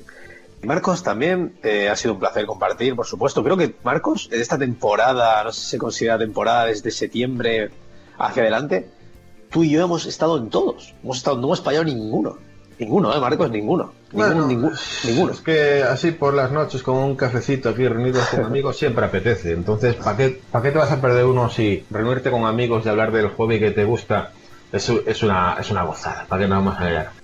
Pero bueno, la verdad, ha sido un placer. Hemos hablado de una cantidad de juegos increíbles. O sea, somos un podcast extremadamente extraño porque juga- eh, hablamos de un montón de juegos que jugamos. Sí. O sea, somos, somos una extraña avis. Pero bueno, espero que os haya gustado, que los juegos que os comentamos y os recomendamos, pues le, podáis dar ese, ese chance, ese- esa oportunidad. Y bueno, esperamos volver prontito con, con más noticias, más debate, más juegos y bueno, hablar de lo que nos gusta, que es de, de este mundillo. Pues sí, como comentaba Marcos, un podcast muy jugón y quizá eso también sea parte de lo que lo hace tan especial, ¿no? Se juega mucho y se transmite mucho de nuestra pasión que son los videojuegos. Por supuesto, Leo, también me despido de ti, también un placer, como no podía ser de otra manera, haber compartido un podcast más. Un gusto, Ken, haber estado otra vez con ustedes y bueno, nada, estaba jugando con el dragoncito este de Google. nada, mentira, estaba, los, los está escuchando a todos. bueno, eh, qué sé yo, la verdad que la pasé bien y me encantaría recomendar más indies, pero bueno, no me alcanza ni el tiempo ni la plata. Pero el próximo va a ser Below de acá a la China, así que ese será el próximo juego. Bueno, pues hablaremos un poquito más de Below en el futuro. Y por supuesto, Ed, eh, me alegro también de que hayas tenido tu momento Devil May Cry y por supuesto, un placer estar contigo en un podcast. Nah, el placer es mutuo, que ni tú lo sabes. Y bueno, a mí me encanta estar con vosotros y sobre todo si se habla de Devil May Cry todavía más. Y bueno, venga, yo también voy a hacer mi aportación eh, indie, ya que estamos, que ya que todo el mundo habla de indies y yo no hablo nada. Así que aporto el Little Nightmares, que es un puto juegazo, ¿eh? Y os lo recomiendo, eso- que además eso- está la versión completa. ya te digo. Por descontado, Little Nightmares, apuntároslo, chicos. Por Juegazo. cierto, ya que apuntamos cosas así muy rápido, siento boicotearte Ken en la despedida. No, no, si ya ves, Eh, ya no va he tenido cinco, una no sobredosis. he tenido una sobredosis de series terrible, ¿no? Porque no he podido jugar todo lo que quisiera. Pero ha merecido la pena por la serie de La Casa de Papel. Os la recomiendo. Ya estáis tardando, impresionante. No puedo decir más. En Netflix, ya está, me callo. Entonces, bueno, pues ya por mi parte también me, me paso a despedir, como siempre, repitiendo e invitándoos a que participéis en los GOTI 2018 que tenéis en nuestra, bueno, nuestra página, bueno, grupo oficial, creo que es más correcto decirlo, de Facebook, y que tendremos el especial, obviamente, que nosotros también aportaremos nuestro top 5 y con nuestros mejores videojuegos de año y a ver quién gana. Yo no quiero entrar ahí, no quiero entrar a spoilear, por eso no he querido hurgar un poco en, en los de Game Awards en el tema del ganador final. Yo creo que va a ser emocionante porque entre todos decidiremos y todos participaremos y todos seguiremos disfrutando de lo que más nos gusta, que son los videojuegos. Así que de verdad, un placer absoluto y nos vemos en el siguiente podcast. Adeu. Saludos, chavales. Jugar mucho, jugar mucho y escuchar poco, jugar mucho. Vamos, casino. Xbox, descargar la demo, descargar la demo Sí, sí. en Xbox. Y Turo también. Despedimos a Turo también. Turo, saluda, va, que esto es, son- estos son los créditos, son los créditos. Venga, hombre, chao. Adeu, que vaya bien.